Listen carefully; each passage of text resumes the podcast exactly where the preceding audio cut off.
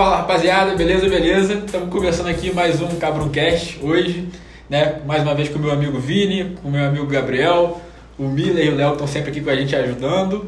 E com um convidado mais do que especial, um ícone da região aqui. A lenda, a lenda. Norte Fluminense, médico, um fenômeno nos esportes de duas rodas, Nossa né? Senhora. Motocross, trilheiro. Foi prefeito da, da cidade de Conselho de Macabu, um grande político da nossa região. Então, é uma honra receber você aqui, Leopoldo. Seja muito bem-vindo ao Cabruncast. Isso aqui é mais do que uma entrevista, é um documento histórico aqui para o nosso É, vai ficar município. documentado aí. É, é uma honra para o Cabruncast receber você aqui. Tá, Pedro, obrigado, Vini, Gabriel. A gente está à disposição aí do que vocês tiverem a fim de fazer com esse Cabroncast de hoje. Espero que eu consiga dar conta aí de vocês. Tá bom. Leopoldo, seguinte, o pessoal já se conhece você aqui em Conceição de Macabu, mas você é de Cachoeiro de Itapimirim, do Cachoeiro de Espírito Santo. isso. Quem era o Leopoldo lá do Espírito Santo, de Cachoeiro de Itapimirim, antes de chegar pra cá? Pois é, Pedro. É, Meus pais, tanto pai como mãe, eles são naturais de Cachoeiro de Itapemirim. O sobrenome do meu pai é um sobrenome bastante comum, que é Silva. A minha mãe é de uma família de sobrenome baense. Nós nascemos naquela cidade como sendo o quarto filho de uma família de seis. As três primeiras mulheres, os três últimos até hoje homens, né? Aham. E por lá eu fiquei, fiz minha educação que a gente chama hoje de fundamental, Sim. fiz a secundária, é isso É, hoje, ensino médio? ensino médio, né? E posteriormente eu saí de Cachoeiro para estudar, fui para o Rio e fiquei por lá e depois retornei para Conceição de Macabu. Quando, Foi o meu primeiro paradeiro pós-médico. Entendido. quando você foi pro Rio, foi pra fazer medicina. Foi- Bom, tem duas, duas etapas da minha vida de ir para o Rio, né? Aham. Eu, aos 13 anos de idade, eu sobrevivi um acidente muito Eu grave. ia falar isso. Não é isso? Eu ia perguntar se esse acidente tem a ver com você ter migrado para a área da Muito. medicina. Muito, A queimadura, né? muito, exato. Eu sofri um acidente muito grave. Eu ia andando numa calçada, e gerou muita. é, como é que se diz? História a respeito do acidente, porque foi um dia de finados. Eu teria ido a quem cidade interior, quem diga que a gente era muito moleque, 13 anos, eu e meus primos, e isso eu contei lá depois do acidente, lógico. Que a gente trocava onde tinha flor e tirava de um lugar e botava nos túmulos que não tinha flor. Então, Entendi. é. É, eu. E então a gente sofreu um acidente onde a gente teve uma um percentual muito alto de queimadura corporal, É. foi alguma coisa da ordem de quase 70%. E fiquei alguns dias ainda em Cachoeiro e posteriormente meu pai teria entrado em contato com médicos, meu pai era sanitarista lá em Cachoeiro, entrou em contato com médicos no Rio, que ele teve contato político talvez, e eu fui transportado de avião. E fiquei no hospital da Santa Casa Misericórdia, lá no Rio, exatamente um ano. Internado, é, sem andar, deitado de barriga para baixo. O acidente foi o que, Léo? Foi- Queimadura de foi gasolina, carro, foi o carro. Os caras estavam consertando aquela história de botar gasolina no carburador Aham.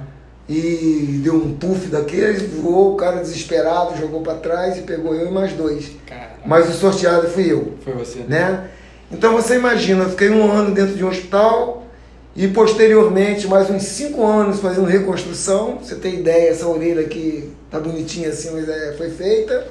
Aqui no rosto eram cicatrizes que foi tudo bacaninha. Essa orelha aí tá melhor que a É, minha, pô. tá bacaninha. Mas o cara que fez era realmente o cara, né? Foi numa enfermaria que a gente não tinha grana para pagar nada, né? E a gente fez essas, essas cirurgia reconstrutora tudo num cirurgião nada mais, nada menos que o Dr. Ivo Pitangui. Cara, Que era o, o cara da cirurgia plástica, cujo Nick Lauda veio lá da Áustria para. É E queimadura também. tantos né? outros, é, né? Caraca. Então, você imagina, é, até respondendo a tua pergunta, que o cara ficar um ano lá dentro, com 13 anos, a influência daquilo na cabeça, depois mais uns tantos anos voltando nas férias para fazer cirurgia reconstrutoras, para poder andar legal outra vez, os braços com Sempre naquele ambiente ali, né? É, o que, que você faria? O que, que eu faria? É medicina, né não? Eu não sei, eu exatamente. Não, ele tem um. não. Ele tem um. É, eu não posso com ver sangue. sangue. Ah, É. não, mas Ah, isso, eu tô isso fora. até o dia que você vê a primeira vez, depois você acostuma. É. Ou de Então- maio, igual o Pedro. É. Até hoje de maio. Então eu, naquele ambiente ali, eu, Acabou naquele te levando, instante né? eu achei que teria que fazer e naquele mesmo lugar que eu fui tratado, eu tratei muita gente também. Né? Porque eu fiz, eu passei a frequentar naquela época, era permitido ao estudante, já uma vez ingressado na faculdade, participar de hospitais, desde que seja sob a supervisão. Então desde o segundo ano que eu. Qual faculdade você fez? Eu fiz a UF, UF. a Fluminense. Não tinha condições de fazer outra. Aham.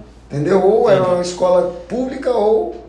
Quais era- anos aproximadamente? Eu sou da turma de setembro de 70. 70.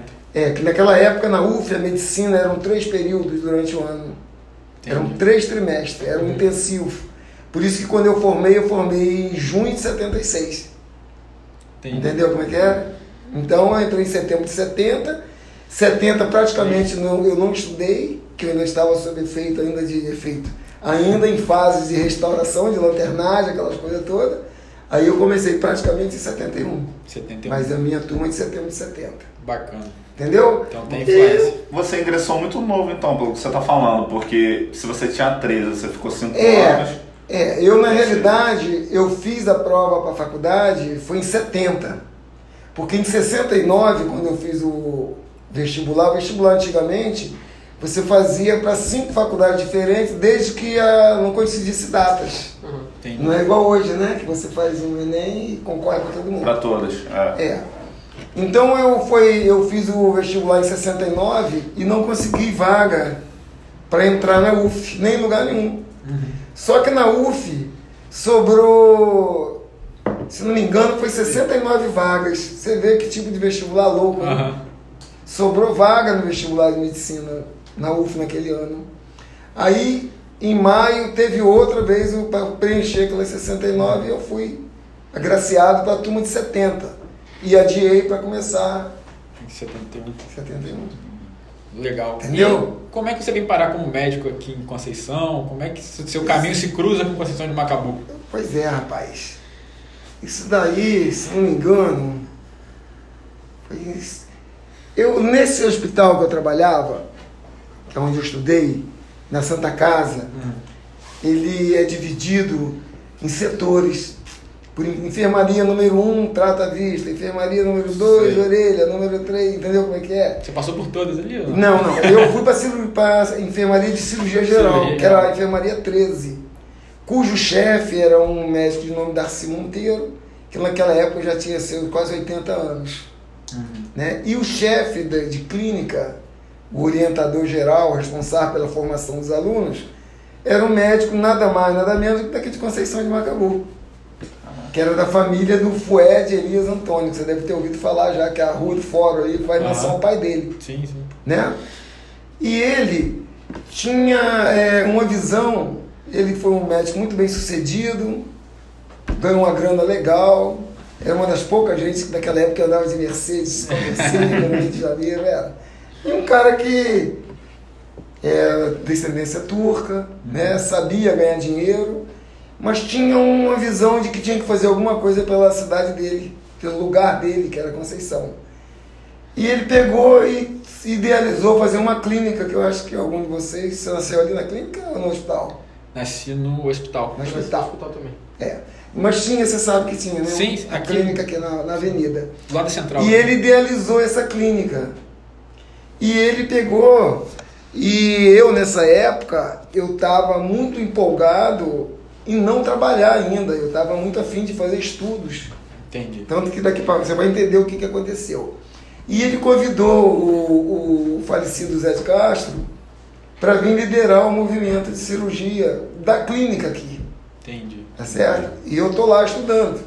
E Zé começou a administrar, fazer as coisas junto com ele, tudo. E ele pedia de vez em quando eu vim aqui para ajudar um pouquinho. Patrão, né, cara? Aí ficava. E eu vinha e acabei que eu gostava do lugar, entendeu? Comecei a gostar daqui. muito de Conceição.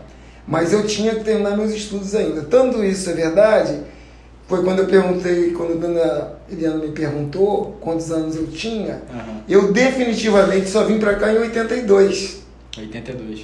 Mas desde 76 que eu vinha pra cá por influência dele e pra ajudar a Zé na época.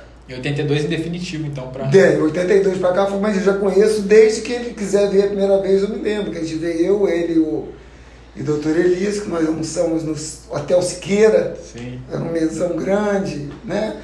E assim foi indo. Eu voltei, então, é, fiz residência, dois anos de cirurgia geral, e depois fui para o que eu queria fazer, que era cirurgia torácica. Fiquei três anos no Laranjeiras.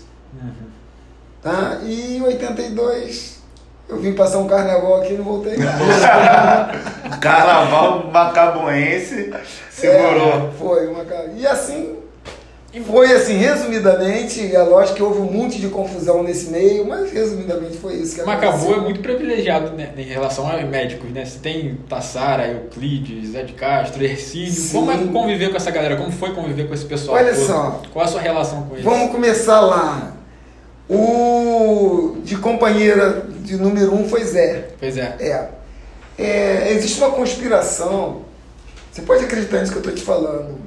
O mundo sempre conspira. Está sempre conspirando. Veja bem que quando eu sofri esse acidente, olha que história, hein? Ah, Que eu tinha 13 anos de idade. Vocês sabem quem que cuidava de mim? Zé? A tia de Zé de Castro, Zé, que era é, enfermeira. Pode ser. É, Zé, Zé eram quatro, Zé quatro meses. Ele é de janeiro, eu sou de É, eu ia abril. perguntar isso. É, ele é de janeiro, mesmo ano. Ele é de janeiro, eu sou de abril. A tia de Zé. É, uma irmã de caridade que cuidava de mim. Quando eu tinha 13 anos, eu nem imaginava que o mundo. E sabe quem que me visitava? Zé. Zé. Caraca, que loucura. Que louco. Ele ia passar as férias lá com a irmã de caridade. Ficava por E lá. eu estava internado, ela vai lá conversar Mesma com idade. ele. Tem um menino ali também, vai lá com ele. 13 anos ele. Então esse cara foi o. A gente é, estudamos na mesma faculdade, Nossa senhora. tá? Interessante. Conhecemos com os 13 anos, sempre brigamos ideologicamente Politicamente. sobre depois. muitos aspectos do pensamento, mas sempre tivemos um carinho um com o outro. Ele, ele já era de Macabu? Não, Zé é de Goiás, entendeu? Doideira. Infelizmente, é, é infelizmente agora ele deve ter uma outra missão para fazer lá em cima Ah, e levar certeza. ele para lá, né? Bom, e Miguel, sabe quem é o Miguel? Uhum. Pai de Alain e de. Pois é, Miguel é colega de turma. Eu tava vindo aqui, Veio pra uma migração tô assim do. tô eu vindo pra cá, e tô eu vindo pra Conceição, e tem um médico em Macaé de nome Dr. Siqueira, que faz endoscopia, gastroenterologista, não sei se está trabalhando ainda, que conhecia o primo de Miguel, que era cirurgião lá em Niterói, e precisava de um médico no Ana Moreira. Aí a gente perguntou a Miguel se eu não queria vir pra cá, Miguel veio, gostou do lugar, ficou aí, Ficou casou também. aqui também. Né? A galera vai, vai chegando, vai chegando. chegando. Tá. Então eu falei, eu, Zé, Miguel. Miguel. Tem doutor Ercínio. Doutor Ercínio, ele veio já numa fase mais. mais depois, mas eu acho que foi 83 ou 84 por aí. Foi por aí, eu não, não sei precisar. E Ercínio veio trabalhar com a gente na clínica, tá? E foi ficando por aqui também. Teve um outro, doutor Carlos Alberto, que era também lá do Rio, desse mesmo lugar de onde nós saímos, que ficou aqui, trouxe a família dele já, mas depois ele foi embora e foi para o Paraná, se não me engano. Uhum. Nós temos a doutora Valéria, estou dizendo os mais, Antigos. né? Doutora Valéria, mas quem, gente? E atualmente, de mais jovem que veio para cá e ficou aqui, é o doutor Alexei, Sim. né? Que vocês conhecem, Aham, né? Também. E os grandes personagens mesmo é o Tassara e o Euclides. Euclides, né? Não Tem é? Pra onde fugir, né? Não tem. Doutor Tassara era um cara que tem uma imagem na cidade como um, um coração imenso, Aham. né? Era o cara que cuidou da grande ma- maioria da população. Doutor Euclides, por sua vez, também foi a mesma coisa, só que os temperamentos eram totalmente diferentes. Uhum. Tassara era uma pessoa mais afeiçoada, mais carinhoso. passava mais a mão na cabeça Ah. do Euclides, não. Se tivesse que falar, ele falava mesmo, se tivesse que mandar, ele mandava, Mandava mesmo. E, mas foram duas figuras que marcaram.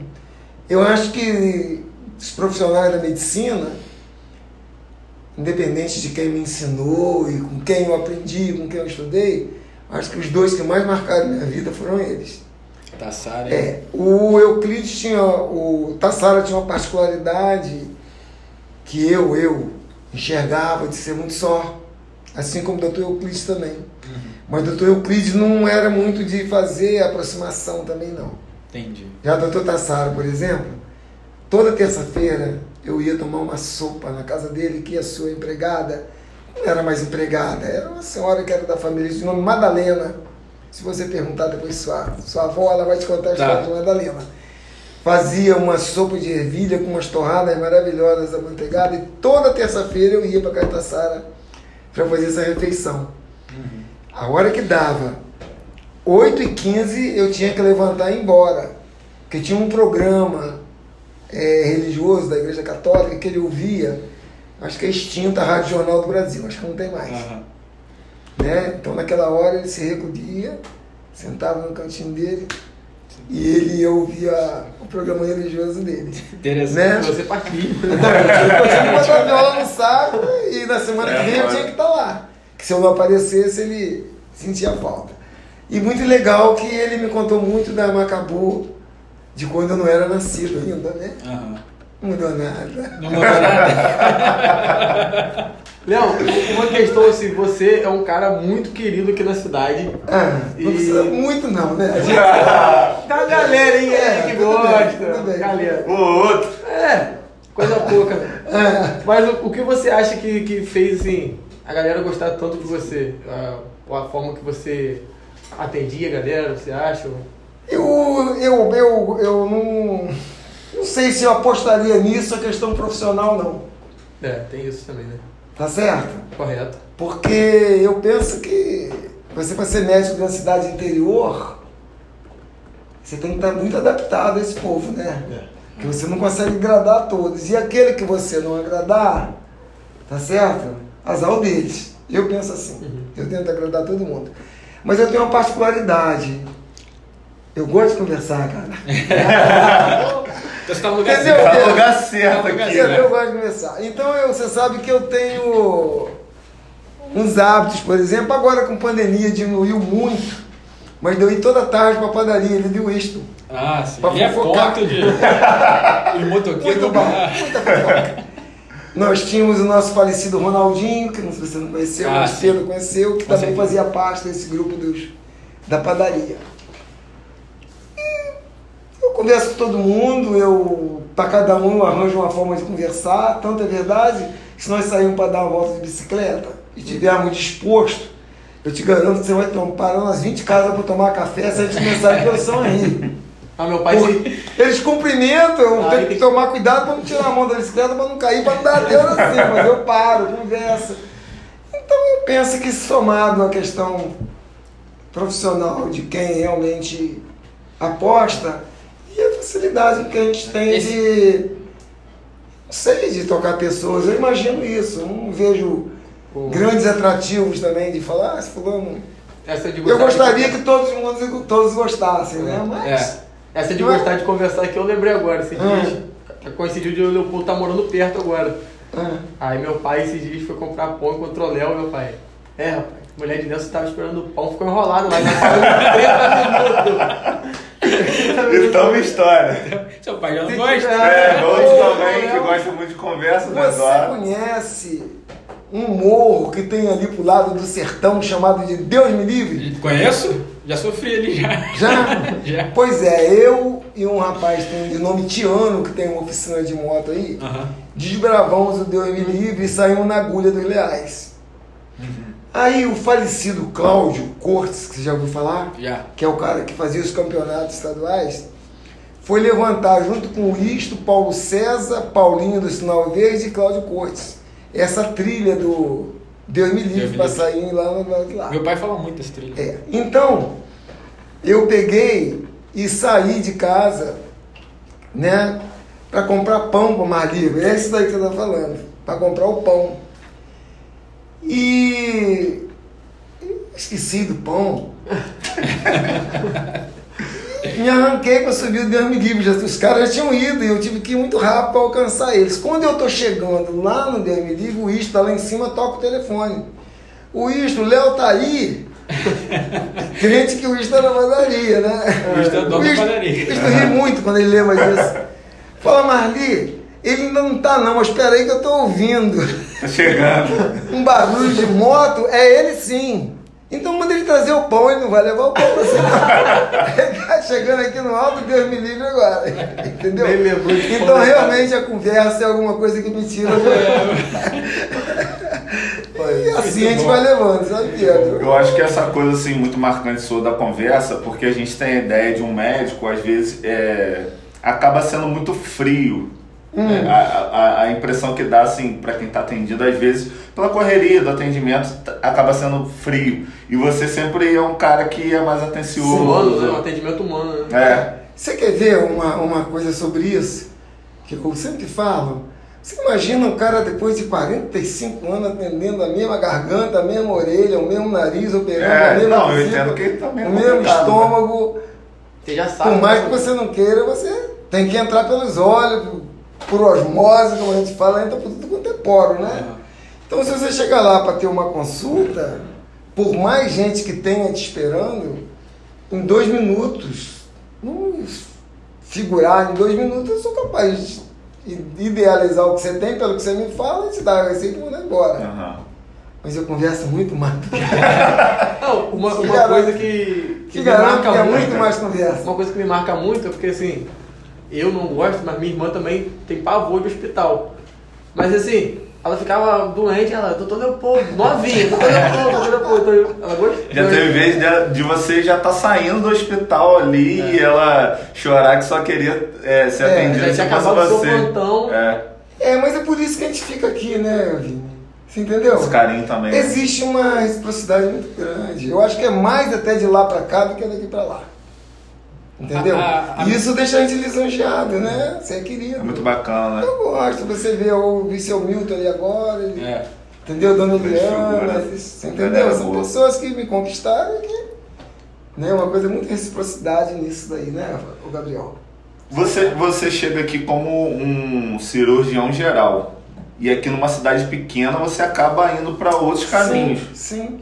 Por exemplo, em Macaé, eu não, uso nem aquele negócio de pendurar no pescoço, estetoscópio, lá eu sou cirurgião. Aqui eu sou médico. Entendeu? Entendi. Porque o primeiro atendimento a gente tem que dar aqui. E tem pessoas que saem daqui, vão no especialista e depois vem dizer pra gente o que, que foi fazer lá, se é isso mesmo, se não é. A gente. Entendeu? Aham. Mas a, a, a grande capacidade que, e a grande responsabilidade que a gente tem que ter aqui é exatamente em perceber aquilo que você pode medicar aqui hoje e aquilo que você deve encaminhar. É uma coisa que você tem que estar muito ligado mesmo. Entendeu? Porque hoje, para passar desapercebido as coisas, é só se você estiver ou num dia muito ruim, tá certo? Ou não estiver fazendo aquilo que deve ser feito. Porque os recursos hoje, apesar de não serem uma grande maioria não invasivos, né? Embora a maioria da população também não tenha acesso a isso, né? É. é uma é uma diferença muito grande, é uma distância muito grande a saúde para todo mundo, né? Leopoldo, pra galera você ter uma ideia. Aqui na região você já trabalhou aqui em Macabu, Macabu. Macaé, É, Macaé hoje eu não trabalho. já trabalhou. É, Macaé eu não trabalho para hospital nenhum. Lá eu tenho aqui eu tenho um convênio chamado Unimed, que quando eu tenho meus pacientes, eu não interno clínica, só cirurgia. Eu interno no Hospital São João, a gente opera, tem uma equipe da qual eu faço parte, a gente opera e dá alta. Hoje Entendeu? dia- É produtividade. Não, sempre no Ah, Macaé tá. foi assim. Em Quissamó eu trabalhei 24 anos, tá certo? Aqui a vida toda, implantei um serviço de cirurgia e videolaparoscópica lá em Rio das Ostras. Entendeu, Bi?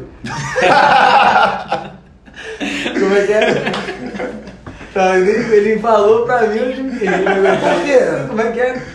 Eu implantei um serviço de cirurgia, vídeo laparoscópio e vida dois. Entendeu? Ele quer a Lá- tradução. O que, que é isso? O que, que Ele- significa isso? Do- como é que é o. o- Ah! falou pra mim, não falou nada. Falou... Tá. A cirurgia convencional você faz um buraco. Aham. A cirurgia videolaparoscópica, Ah. eu faço um buraquinho aqui, dois aqui, e a gente opera olhando para televisão. Entendi. É por vídeo. Por você vídeo. faz via Você via- que. Você que. Lá em Redações você foi. A gente, quando começou isso, há 20 e tantos anos atrás, eu ia para Goiás treinar em, em animais e aprender a lidar, depois fui para São Paulo. Naquela época era um dinheirinho que se gastava para treinar isso, porque não era uma coisa ainda Não, democratizada, eu- eu Até até- hoje a gente Ah. escuta é, uma É. parada dessa e cara, só. É, Eu ia até te perguntar como que durante tantas décadas se atualizar na medicina, assim, né? é, Passando ao vou te- longo dos vou te anos. dar um toque ainda. Você se formou nos anos 70, né? É, aí, isso daí já foi nos anos 90. Aham. que eu comecei a fazer vídeo, como eu ouvi falar, eu vi aquilo em livros, eu achei aquilo interessantíssimo. Porque as cirurgias, a complicação da cirurgia é a dor. E o que dói é a parede. Entendeu? É a incisão que dói. Então a vídeo você faz uma incisão de 1 centímetro aqui e 0,5 aqui. Faz os buraquinhos pequenininhos, opera olhando a câmera entra pelo umbigo e você opera. Opera via biliares, opera cirurgia bariátrica, opera apendicite, opera útero, opera intestino grosso, intestino fino. Aí a gente tá só com o cara que trouxe pra cá isso. só isso, só. Não, Só- não, isso na época, aqui nessa região, não tô falando de Campos não, mas daqui até talvez lá em Niterói, nós éramos em quatro ou cinco só que fazíamos isso aqui na região. Diferença então da região. Você entendeu? E lá em Quissamã, quando tinha um prefeito de nome seu Otávio. Ele foi, ele precisou ser operado da vesícula e foi operado em Campos por um cirurgião, até um cara brilhante lá. E ele chegou pra gente e falou, cara, vocês operam assim? Nossa, tá, mas o aparelho que nós temos custou nada mais, nada menos que 68 mil dólares naquela época. Hoje em dia já é, tá mais em conta. Aham. Até pagar, não podia produzir que não pagava, porque o pessoal ainda não acreditava que a gente fazia. Sim, é. Não, porque que- é uma Como é que vai tirar a vesícula sem abrir o buraco? Sem abrir é que vai tudo. fazer, tirar o ovário sem... Aí a sensibilidade dele foi tal, daí o fato da gente ter ficado com uma mão razoável. Né? Ele teve a sensibilidade de falar, sabe o que, para a nossa equipe? Ah. Não, eu quero isso para o meu povo, vocês fazem. Ah, nós estamos começando a fazer, não. Então vocês começam, façam que eu vou comprar isso e eu quero isso meu povo. E foi o primeiro município, talvez no estado do Rio de Janeiro, que teve a cirurgia videolaparoscópica pública. Interessante, né? Foi que anos por causa 90, desse. 2000. Seu Otávio foi, eu vou te dizer, ah, em 97, 98, eu acho. É por aí que a gente começou. Então nós pegamos é, bastante mão, é, achamos curva de aprendizado. Aham. Levava duas horas. Hoje em dia, se não for complicado, em 20 minutos a gente faz um troço desse. Caraca. Você entendeu? A bariátrica a gente fazia. Veio a garotada da sua geração, por mais que a gente fizesse bacaninha e rápido, Aham. uma hora e quinze, uma hora e meia, o moleque faz 50 minutos, por que, que eu vou fazer? Aí Igor, meu filho, que está fazendo cirurgia de câncer no INCA, ele já não opera vídeo, ele está tá usando robótica. É. A parada Tá certo? né? Aí você pergunta como é que é ficar atualizado? Lê, meu irmão. Agora é muito fácil a gente. Porque você assina um, um por exemplo, a Clínica Maia. Você tem um inglês disponível que dá para você. Você assina a Clínica Maia e acompanha o que eles estão fazendo lá hoje. Pagando aí 30 dólares por ano, 25, não é nada mais do que isso. Antes a gente tinha que esperar publicar e ler, né? Ou então ir num centro maior e ficar lá um dia olhando os caras fazer e perguntando. E ficar fazendo essas viagens aí, assim como você falou, de, de ir pra Antigamente. Goiás, isso foi, mas isso foi para cirurgia de vídeo, que ainda não estava desenvolvida aqui no Aham. estado. Tinha gente que fazia, mas ainda não tinha uma escola para o pessoal que queria fazer. Aham. Tinha os caras que eram os. Os caras que estavam numa linha mais alta, que tinham os aparelhos e estavam indo. E a gente teve essa felicidade de estar lá na hora certa, com o cara certo. Entendeu? Tanto é verdade que nós fomos a um congresso uma vez e eles queriam saber onde que ficava esse lugar. Que a gente apresentou assim, se não me engano, foram 280 cirurgias lá em Quissamã, em um ano. Eu tenho até hoje trabalho sem complicação e a gente facul de aprendizado saindo do zero. Caraca, Tinha gente, bom, tinha. excelência. Gente, Impressionante. Não sei como é que tá lá mais, que já tem acho que uns dois anos ou mais que eu saí de lá. Entendeu? Espero que esteja bem. Né? E a atualização é isso. Tem que ler. Tem que E agora é mais fácil ainda eu me atualizar, que eu estou usando as leituras de Igor, né? É. Igor falou que no hospital dele é assim. Os caras perguntam, Igor, tem um, um guideline sobre isso, isso e isso. Aí ele fala, cara, eu não vi isso ainda. Saiu ontem. O negócio já tá, tudo, Você entendeu? já tá online e já era, né? Então a coisa hoje em dia, assim, você, mais se- rápido. né? você só não se informa, eu acho. Só não se informa quem não quer. Você está citando o Igor, do- dos seus filhos todos foram para esse lado da. Não, o Guto fez fisioterapia, e- Fisioterapia. e osteopatia. Foi uma sacada legal dele. É. que é terapia manual e talvez aqui na região aí ele seja o cara. É, né? É. É, Mabel fez desenho, o Igor medicina, Leozinho começou a fazer medicina, parou no segundo ano. Teve problemas de distância. Sei. Criado aqui em Conceição, o, o caçula, né? E né? não, se adaptou. Complicado. Agora ele está querendo voltar. Entendi. Queira Deus que ele vá. É. Nunca influenciei, até acho que deveria. Aham. Qualquer coisa, eu olhar pro cara e deveria, mas é assim que a banda toca. Uma pergunta assim, você foi falando das, das cirurgias, assim, uma parada que. Não sei se é. A sua com certeza não é curiosidade, mas assim, um pouco. Eu sei que é há muito tempo já na, na medicina, mas assim, a adrenalina de estar dentro de uma cirurgia, algo mais complicado, aquela. É, isso é característica de cada um. Você, Eu conheço cirurgiões que tem que a, a enfermeira tem que secar. Eu não sei se se é uma coisa mística, eu tenho muitas coisas místicas. Tá certo? Eu nunca passei aperto. você sempre foi tran- Nunca passei aperto. sempre tranquilo. Nunca passei aperto. Já entrei para ajudar colegas que era só pegar um, uma mecha, de, uma compressa e botar em cima, segurar aquilo dali e mandar todo mundo rever o que estava fazendo, que eu ia tirar a mão. Você entendeu? Sempre tive essa característica, essa tranquilidade. Não sei o que que é isso, por isso que eu digo que é místico. Porque é, dirigindo carro, já vi coisas também que eu saí que eu não acredito. De moto. Lembro uma vez eu uma velocidade absurda na Rio Petrópolis, atropelei um cachorro de moto. De moto. Não- a moto continuou reta e eu continuei Ah, durando. Não sei, entendeu? São coisas que eu falo que são coisas místicas que não, entendi. Entendi. não se toca, né? Porque a gente, quando, quando pensa assim numa cirurgia Não, e tal, é- não. na- na- não que a pessoa fique nervosa porque não. já tem o dia a dia, mas aquela. Existem condições da qual eu não tenho assim. muita experiência, que é a condição da urgência, do cara que leva uns tirambaço, um acidente de carro que estraçado. Eu não, tenho, não tive na cirurgia. Agora, nessa situação deve ser uma coisa diferente. Ah, Porque a cirurgia eletiva é tudo muito programado ah, e repetitivo. Você entendeu? Uhum. Já a urgência depende de, além da habilidade e conhecimento, é o dia a dia. Mas né? algum, alguma dessas assim, teve algum caso que você lembra que Não. fugiu do controle? ou Não, só- porque nessa época da urgência eu nunca fui o. Nunca era o primeiro cara, eu era Aham. sempre auxiliar, estudante.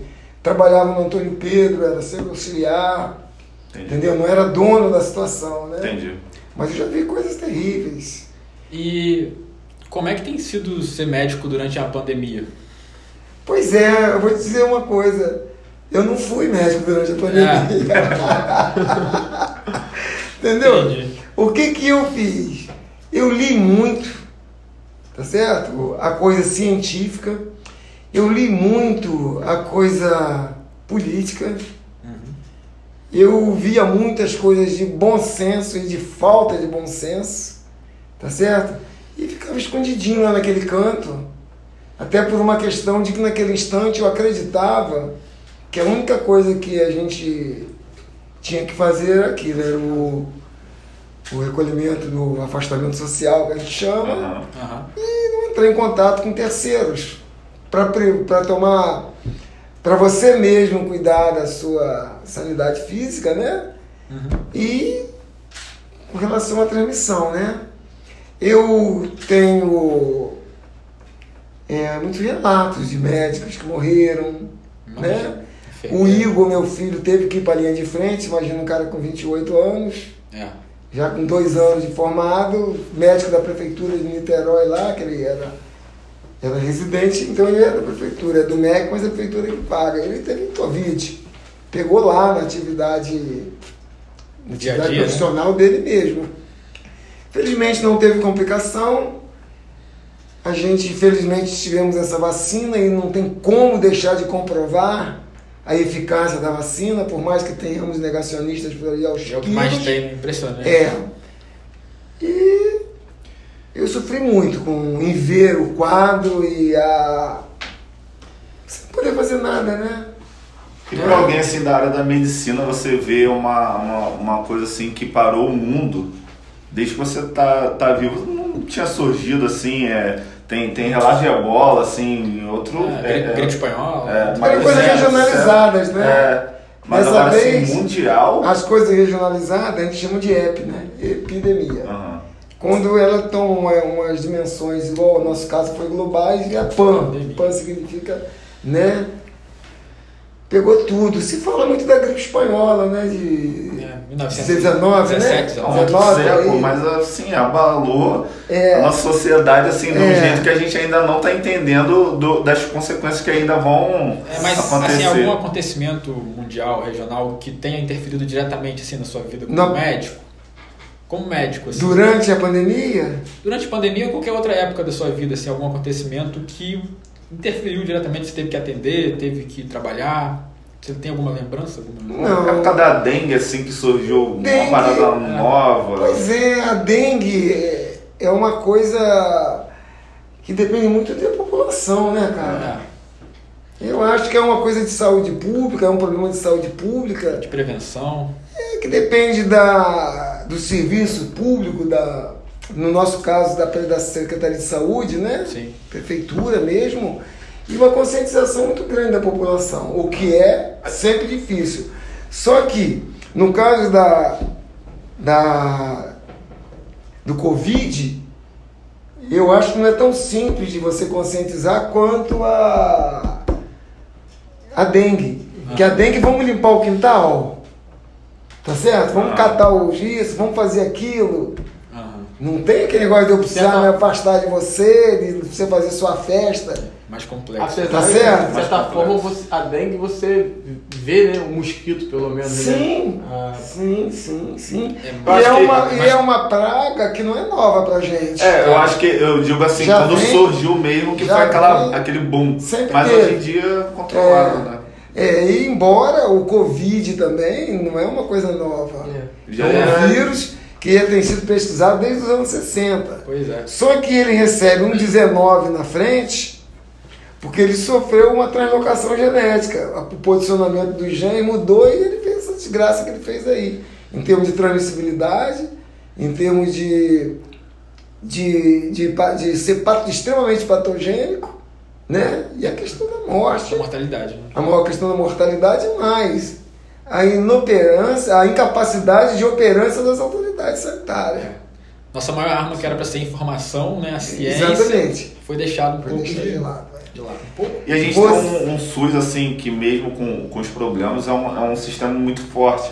Hoje, hoje, inclusive, galera, vacina assim, influenza É. tá aí disponível para todo mundo. Eu me vacinei hoje.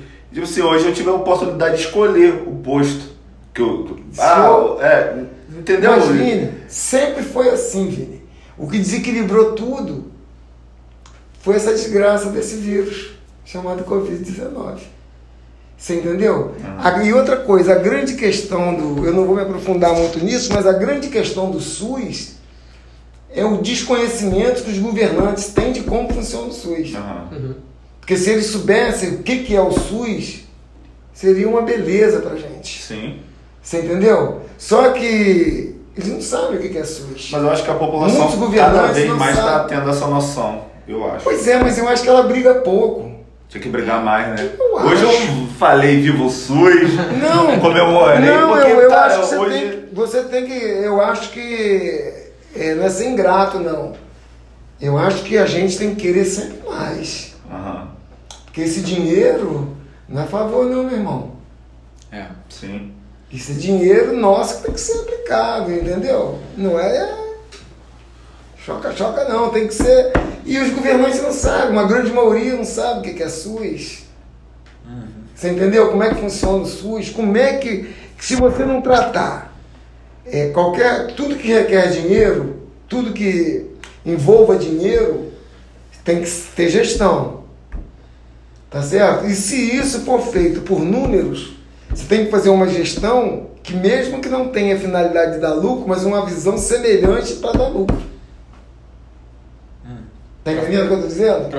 Um hospital, por exemplo, você não ganha por procedimento? Aham.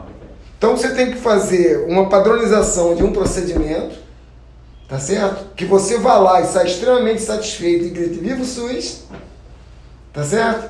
Que aí o município vai receber muito mais, porque não vai ter evasão de, da população.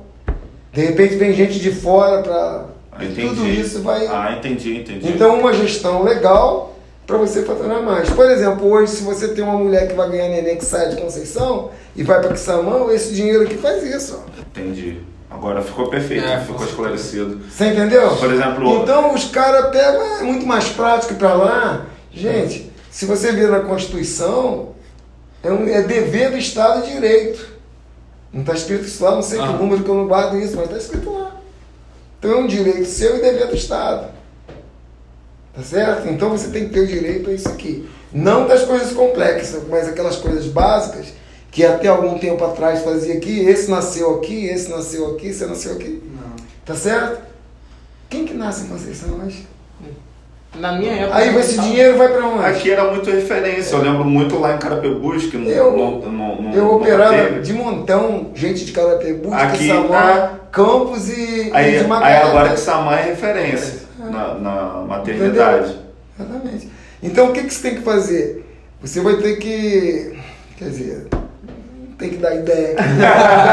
Quem tem que dar ideia é o cara que está administrando lá, que se propõe a fazer isso. O que tem que fazer ele que começar a gastar dinheiro com isso, para criar o serviço outra vez, para dar credibilidade à população que tem um serviço aqui, para depois ir lá e falar para as autoridades estaduais: aquele dinheiro ali é meu, manda de volta para cá que eu estou fazendo aqui. Não, essa Se questão. ficar com essa comodidade, não vamos lugar nenhum. Essa questão assim, de, de defender os direitos da população, de botar a cara à frente, Hum. de gestão, foi isso aí que te fez ir pro lado da política também? Foi não, cara. O negócio da política era uma coisa muito ideológica. Entendeu? Eu falei para Pedro agora há pouco que quando a gente estava na faculdade, tinham dois tipos de ser vivente. Um ser vivente que batia e um ser vivente que apanhava. tá certo? Houve uma época, não é isso? Isso aí é um assunto que. Tem gente que diz que é nada, nunca houve isso. Eu não vivi com essa intensidade, mas os ouvidos ouviam com muita intensidade. 64, eu estava lá na, na Santa Casa, no Rio de Janeiro. Eu estava todo ferrado, mas eu estava ouvindo, tá, raciocinava e dados entravam pelos ouvidos. Não é isso? Foi quando surgiu a, a, a Revolução.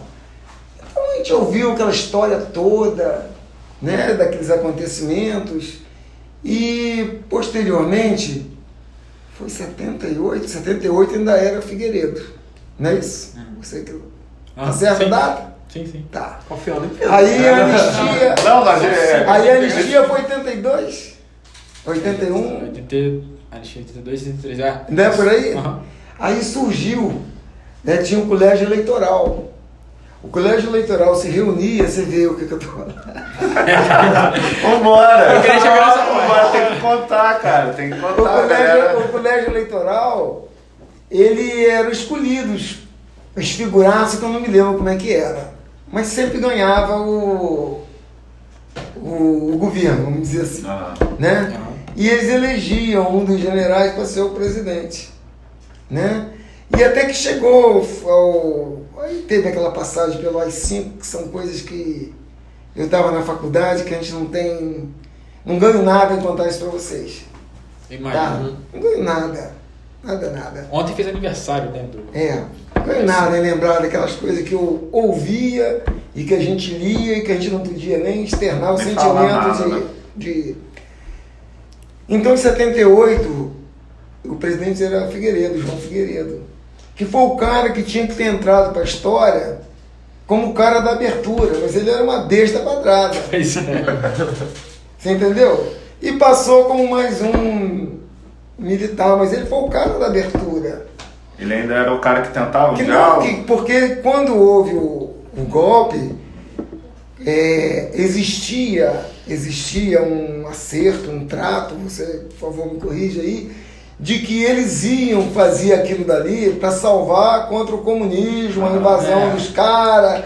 É o Jango que foi para Cuba, depois visitou a China, ia ter uma revolução lá. Então, o exército tomaria aquele governo e posteriormente abriria para eleições diretas. Você está na época de Guerra Fria também, né? Então, É. questão ideológica mais uma vez, né? Tá certo? Então os caras depois fariam as eleições. Tá? E não fez.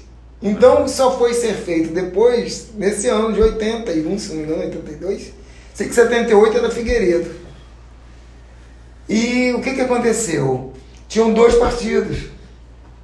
Né? Era a Arena, Arena e o MDB. Aí, na Arena, situava todo mundo que era governista. Com algumas exceções.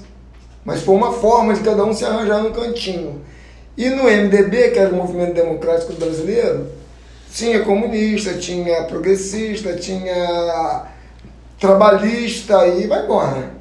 Aquelas coisas todas. Tinham dois PCs, tem o PCB e PCdoB. O MDB virou. Tava ali dentro. Virou o que virou depois. Estava tudo ali dentro. Tava todo mundo ali no Todo meio. mundo mas- ali dentro. É. E a gente tinha muita vontade de falar. Muita vontade mesmo de falar. Mas o pé na boca tinha que ficar.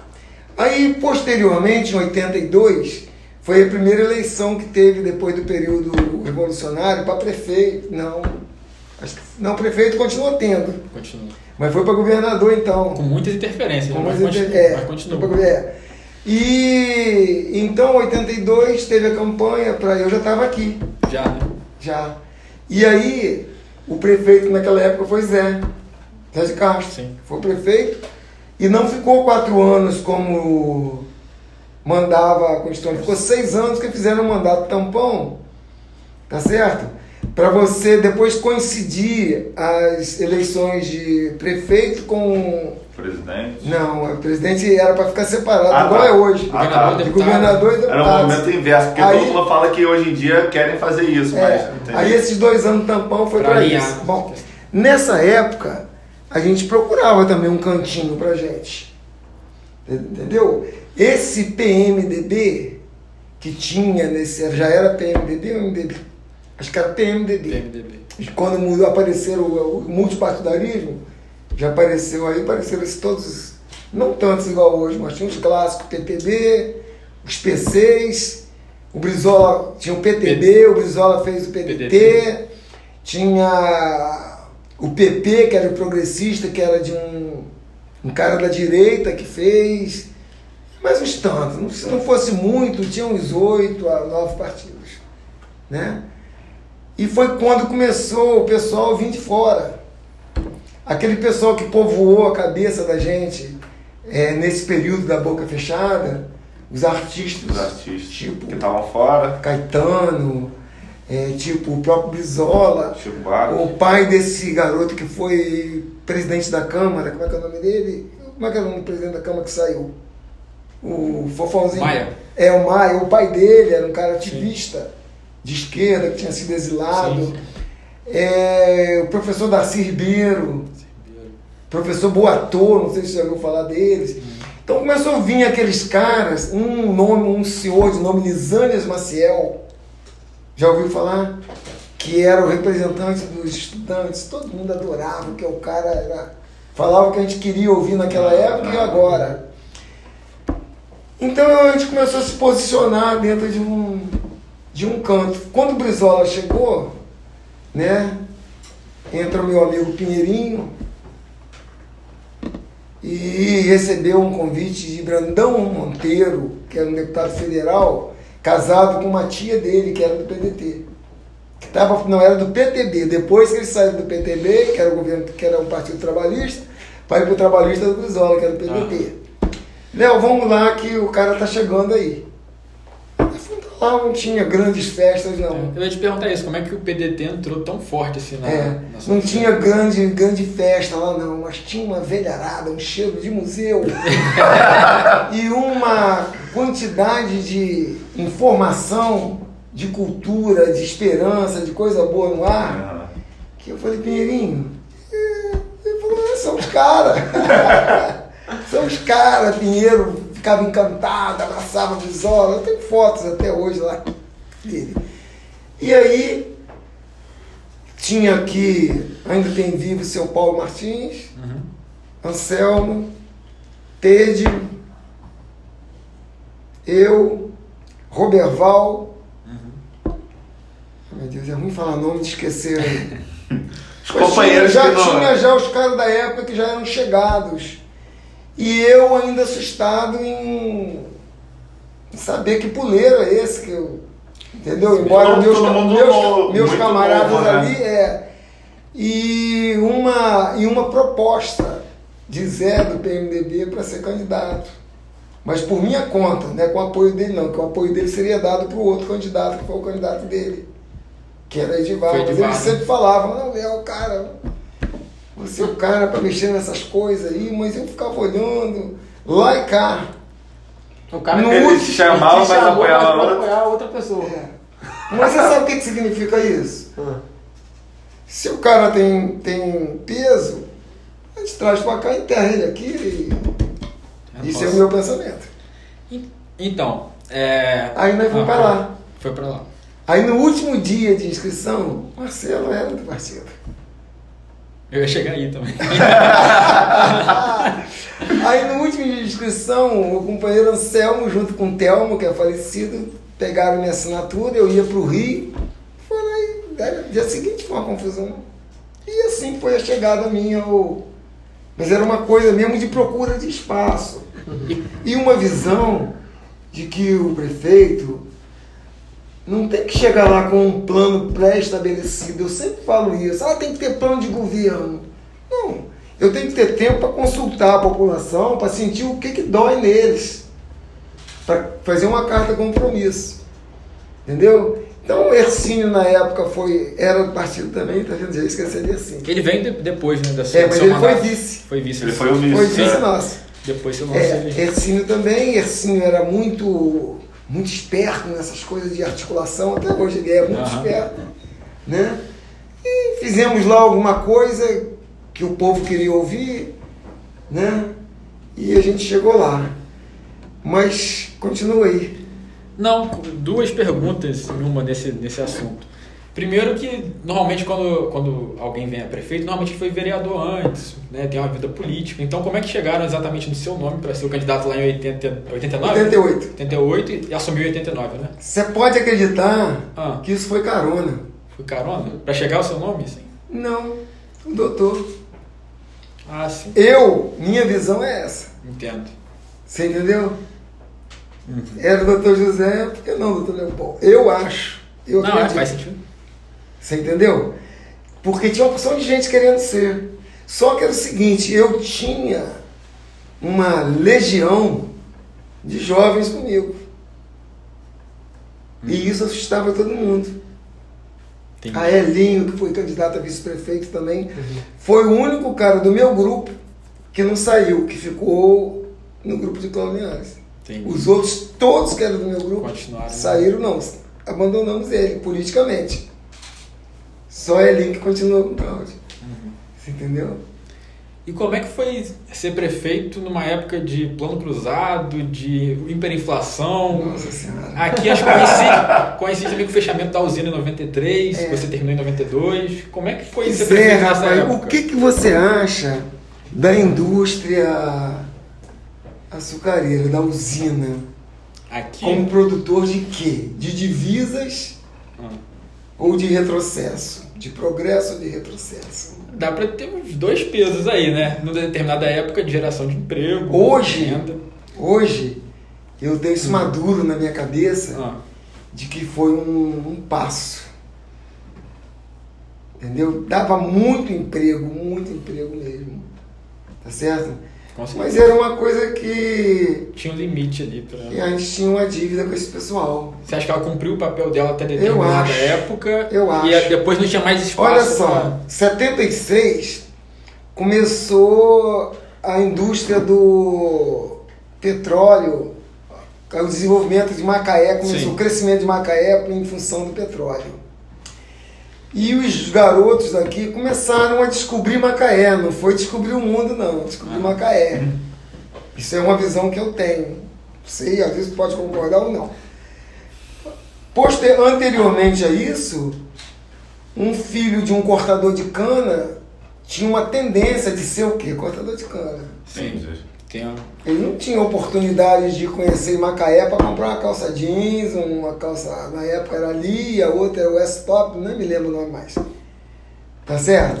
Isso é minha visão, Não, concordo. tá? Ficava muito fechado naquele mundo ali, naquela, naquelas profissões ali. Posteriormente a isso, a humanidade, você sabe que ela é extremamente preguiçosa. Nós só damos um passo para frente quando a gente vê a vida da gente ameaçada. Se você voltar lá nos primórdios da, da vida, que o camarada andava pelado no meio da selva e escondendo do rinoceronte, dos. Como é que é o nome Dinossauro. Dos dinossauros para não comer ele, tá certo? Até o dia que veio a era glacial, que começou a descer aquele monte de gelo, os bichos começaram a correr para não morrer congelado. O homem pensando que o bicho queria comer ele, saíram correndo e entraram numa caverna. Aí o frio começaram a morrer na caverna. E o que, que eles pensaram? Se a gente não arranjar um jeito de acabar com esse vamos... então a espécie ficou ameaçada. Eles começaram a sair para matar os bichos, para comer e se cobrir. E viram que seria um monte juntinho um com o outro ia se aquecer, não é? E com isso eles foram vencendo a época glacial. Aí a história continua, é grande isso. tá certo? Então os caras se viram ameaçados com o fechamento da.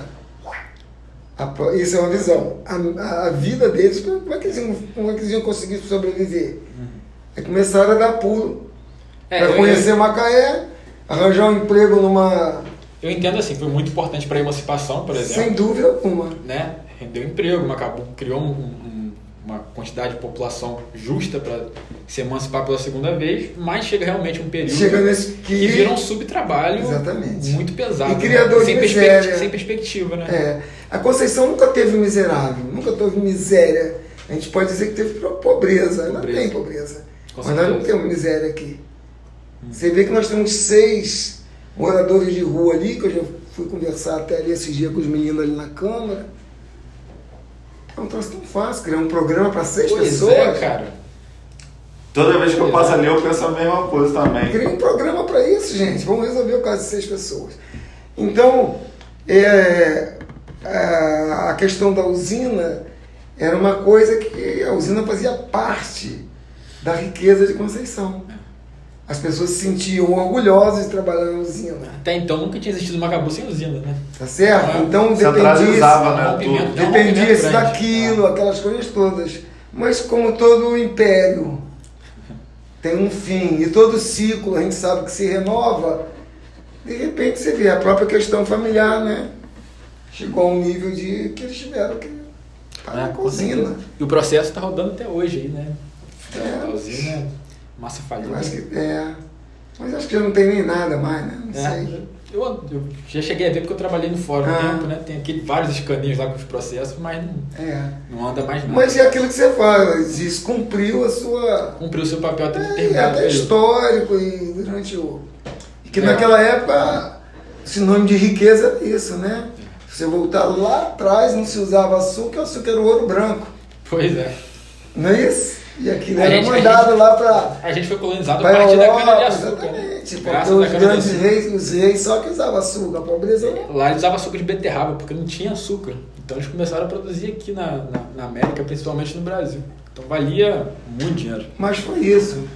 E essa história da, da ditadura, tem gente que diz que não aconteceu, né, cara? Tem. Tem gente que diz que não aconteceu. Hoje mesmo você vê, eu, por exemplo, eu não pego informação do Facebook. Eu gosto de ver fofoca no Facebook. Mas É aquelas isso. informações, aqueles quadradinhos. Ah. Ah. Mas, só para não passar batido, governar numa época que não Ah, tinha sim. royalty, Sim. hiperinflação, plano Sim, cruzado. Sim. Sentia isso aqui numa cidade? Você.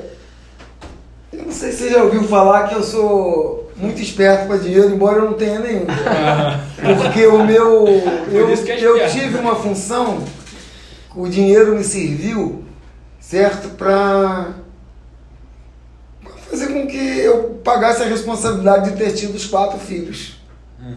Tanto que esse último que eu tenho, eu hoje sou aposentado, ganho salário de aposentadoria, que é dinheiro pra caramba, né?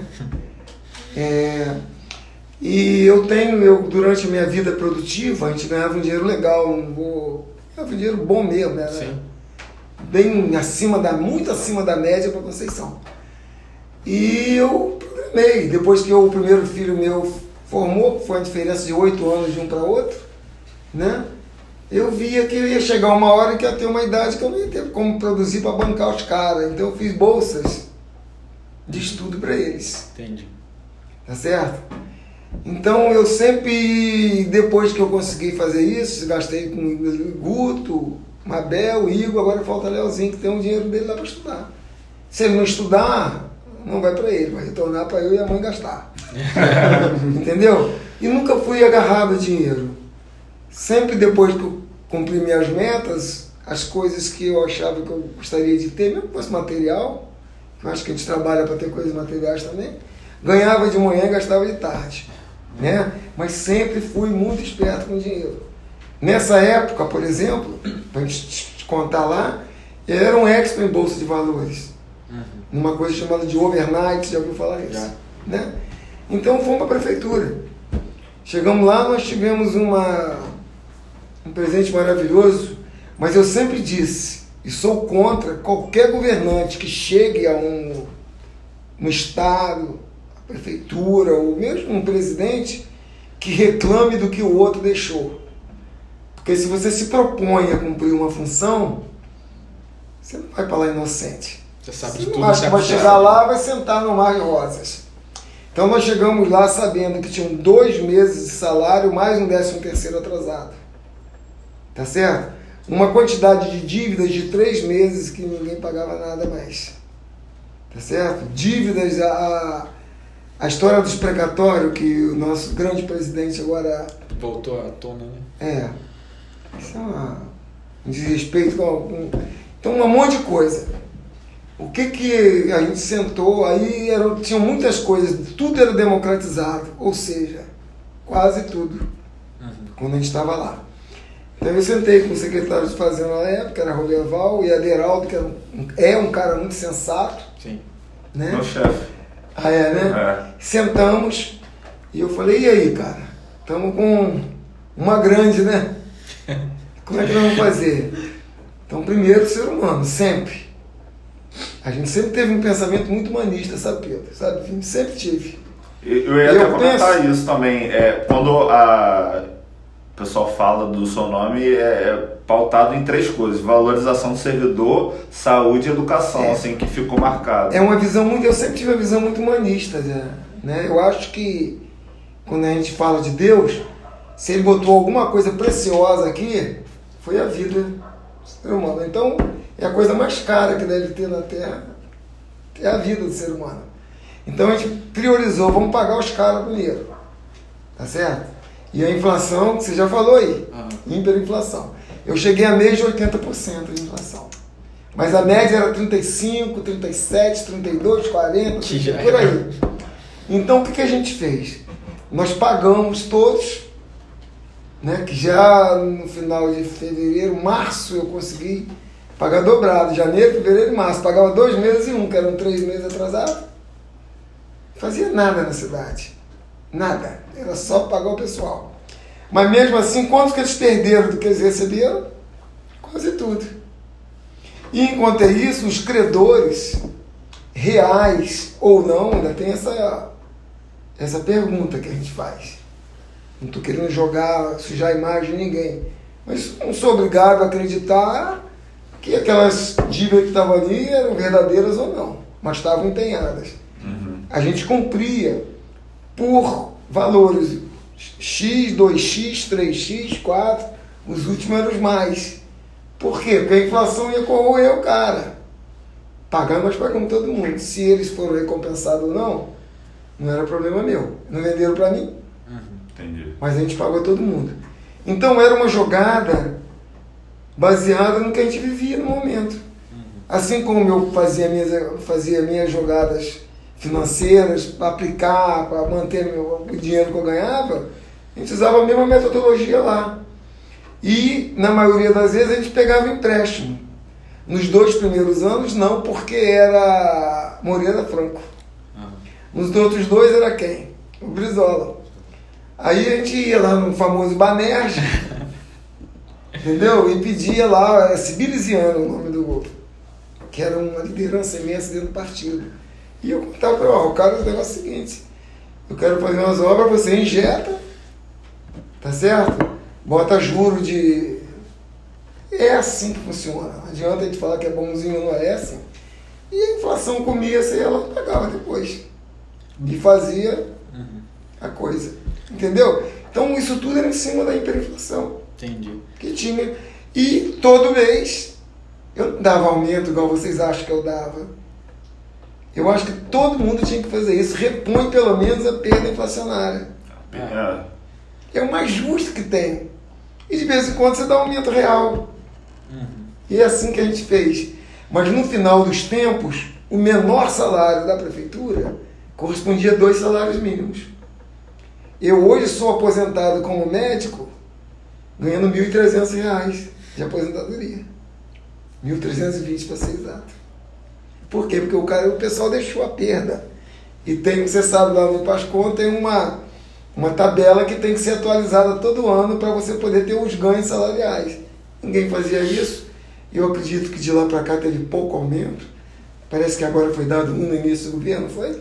Foi no, no de Cláudio Linhares. Teve Agora Agora de teve carro não. 2018. Aí teve também de novo. Então a inflação tem que ser corrigida, não adianta. Essa questão inflacionária Você falou do, do Brizola, ele era a sua referência? O Darcy e o Brizola? era. É. O professor Darcy, vocês já leram sobre ele, né? Bastante. Um cara fabuloso, um antropologista, um humanista. Ele tinha um conhecimento indígena que era uma coisa impressionante. E ele falava que ele não tinha. é, como é que ele falava? Quimera? Ah, não lembro. Eu não tenho essas coisas que o Brizola tem, de querer mudar o mundo, de querer fazer isso, não. A única forma de mudar é tratando das crianças. E eu estou aqui porque eu só vou conseguir isso através dele, porque eu não tenho essa força que ele tem. Ele falava isso. Então o projeto do Brizolão, CIEPs, ele, né? é os CIEPs, né? Ele dizia o seguinte, ele chamava, me chamava de meu menino. Meu menino doutor. Que honra. Eu tenho certeza Tô falando de absoluta- Brizola, gente. Não, Do Darcy, falando do Darcy. Darcy. Ah, Darcy, Darcy. É, eu tenho certeza de cada 100 crianças que entrarem ali, 70 estão recuperadas. Porque ninguém nasce ruim. Tem uma coisa chamada de oportunidade. Você dá as oportunidades, eu duvido que alguém rejeite oportunidades para ficar melhor de vida. Pois é. E ele falava isso pra gente. O CIEP é E revolucionário. botou, né? é. E botou nos 92 municípios, não sei se surgiu mais, eu acho que são 92 ainda? Acho que sim. São. 92 municípios, todos com pelo menos um, Um CIEP. um CIEP. E funcionava. Eu tenho três sobrinhos que estudaram aqui no nosso CIEP. Na época, que foi Eveline, Everton e Clarice. O você vê que é uma coisa bem feita que, Até embora o hoje. sistema não funcione, a estrutura ela tá toda em É pé, toda É, são municipalizados hoje em dia, né? Nem todos. Nem todos. Daqui é estadual. É estadual ainda. Por quê, cara? Qual criança que não gostaria de fazer a ref- chegar no colégio, fazer a refeição, depois do comer um almocinho, ter a hora do recreio? Parece que tinha computador já na época lá, não tinha Chegou a informática. ser informática. Informática. Minha, mãe- minha mãe foi diretora do Quer centro. dizer, existia. Minha mãe também lá. Existia. Tinha dentista. Exatamente. Dentista. Médico, aquele médico, Médico. lá de, até lá de Quissamã também, doutor Selen, que eu esqueci o primeiro nome dele, que é filho de Jorginho da farmácia, não sei nem se ele é falecido ou não. Trabalhava aqui com a gente, Pois é. era bombeiro. Como é que se Então as né? crianças tinham um amparo criado em cima de um pensamento, uma filosofia de vida de um cara que enxergava além dos, Além. dos morros, entendeu? Então tu deixou um legado. Exatamente. Mas deixa Nossa. perder, não. É. Até É, conversando. outra coisa engraçada, depois Ah. se a gente corta só para não ter. Não, com certeza. O, as próprias pessoas que começaram a dar obstaculizar o funcionamento foram pessoas do PDT, você sabia? É mesmo. Marcelo Alencar, Uhum. Que era prefeito do Rio de Janeiro, tá? que não deram importância, não estou dizendo que eles aquilo entendo. como. O próprio menininho lá de Campos Garotinho. Garotinho. também não deu a importância e na época era um acirrado a E a gente favor vê- da. Todos os governadores do Rio que, que deram, né? Do Brizola pra cá. É. A gente viu o que, que foi. Então, Todos, esse, todos vivos já foram presos ou estão Passados. presos. esse era o projeto do cara, entendeu? De fazer uma, uma comunidade melhor, né? Eu acredito que nessa, nessa, nessa visão de que se a gente tratar nossas crianças com. Ali o Estado fez o papel dele, né? É. Correto, como Certo. deveria ser. Só uma coisa, eu conversando com o Marcelo esses dias, e ele soltou uma frase, sempre fala de política, né? E ele soltou uma frase que eu falei, pô, eu tenho que, eu gravei aquilo, eu falei, tem que falar pra Leopoldo pra saber o que ele acha. Ah, Ele falou assim, porque Leopoldo tá pra Macabu, assim como o Brizola tá pro Rio de Janeiro. não, não acho não. Não, Acho não. modéstia não. Essa parte. Eu não acho não. Você sabe por quê? Primeiro, que o Brizola era um cara persistente. Uhum. E eu, não é que eu não seja persistente, eu persisti até em ficar vivo. Eu lutei para ficar vivo, lutei para estudar, entendeu? Meu trabalho sempre foi honesto. Uhum. Eu não tenho nada que tenha dúvida de onde veio, né? Mas eu tenho uma coisa seguinte, eu preciso, nessas situações, de pessoas do lado. E eu costumo falar sempre na conspiração. A minha eleição, conspiração. Tudo conspirou a meu favor. Uhum. Tá certo? A minha. A nossa gestão como prefeito, como é que Deus botou tanta gente naquela época, naquele instante, no lugar certo, que tinham autoridade e autonomia para me corrigir todo dia. E eu ficar feliz por ter aquelas pessoas. Vou citar o nome de uma pessoa, Dona Janete. Você conheceu a Dona Janete? Sei bem quem. Né? Deve, ser, criou, deve ter criado tua mãe ali pertinho. Ela tinha uma, uma docilidade e uma firmeza, ela é secretária de educação, de falar comigo qualquer assunto e qualquer coisa. Você entendeu? Até se eu fosse falar um discurso, alguma coisa, ela me perguntava qual, qual vai ser seus temas. Aí eu falava, eu vou falar sobre isso, isso, isso, isso. Ah, não se esqueça disso, coloque isso. Isso daí eu não sei se está muito legal aqui na hora. A gente tinha, eu tinha uma assessoria Mas de imagem. É, faz diferença. Você entendeu? Mas eu tinha do meu lado seu irmão, cara. Marcelo. Oi, tio. Seu tio, desculpa, Pedro, desculpa, o Marcelo. Entendeu? Que é o cara que sentava do meu lado. Moleque. Você imagina, eu com 36 anos, ele tinha quantos anos? 20 e pouco. É, por aí. Sentava do meu lado, Pinheirinho novinho do meu lado, Roberval, Aderaldo, Tede, que era fabulosa quando trabalhou comigo, fabulosa mesmo. Entendeu? E Dr. Roberto Ribeiro, que fez junto com seu irmão aquele negócio da matinha. Sim, sim. E, meu Deus, ele não pode esquecer. Doutora Ana, Ercínio estava com você? Ercínio era o vice. Ercínio, ele foi candidato depois? Foi, foi. Ercínio, ele não tinha uma função muito definida dentro do governo. Mas era um cara importante. Tá, mas é o cara que estava sempre no apoio político, não administrativo. Entendi. Porque eu achava que. Eu nunca fui aquele cara de pensar de manhã, fazer de tarde, inaugurar de, fazer na hora do almoço, inaugurar de tarde. Nunca. Sempre tinha que ter um planejamento mínimo para cada coisa que fazia. E ele, quando surgiu alguma coisa, ele tinha esses ímpetos. Então a gente dava, tipo, pensa isso e depois me dá que eu vou resolver. Entendi. Entendeu? Então a gente teve um grupo de pessoas que, pô, foram campeões, campeões mesmo. Então, a gente fez isso tudo e fez uma coisa com a população que talvez ninguém tenha enxergado. A gente fazia única e exclusivamente aquilo que a gente discutia com a população.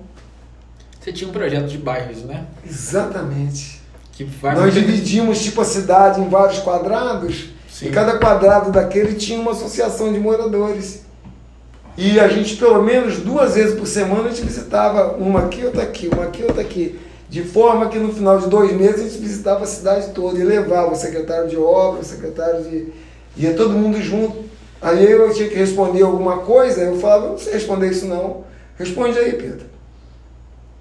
Aí respondia o pessoal, ah, mas a gente não quer não, então vamos ver, fala outra proposta para ver se a gente pode.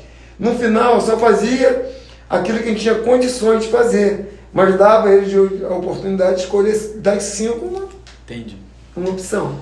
E aí, muito bem, essa é uma das coisas que eu falo de persistência.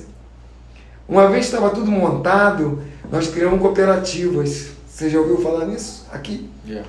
Fazia uma cooperativa onde eu financiava tudo, das máquinas, de roupa, por exemplo, de, de fantasias para Império Serrano, para aquela escola de samba, fazer paetê.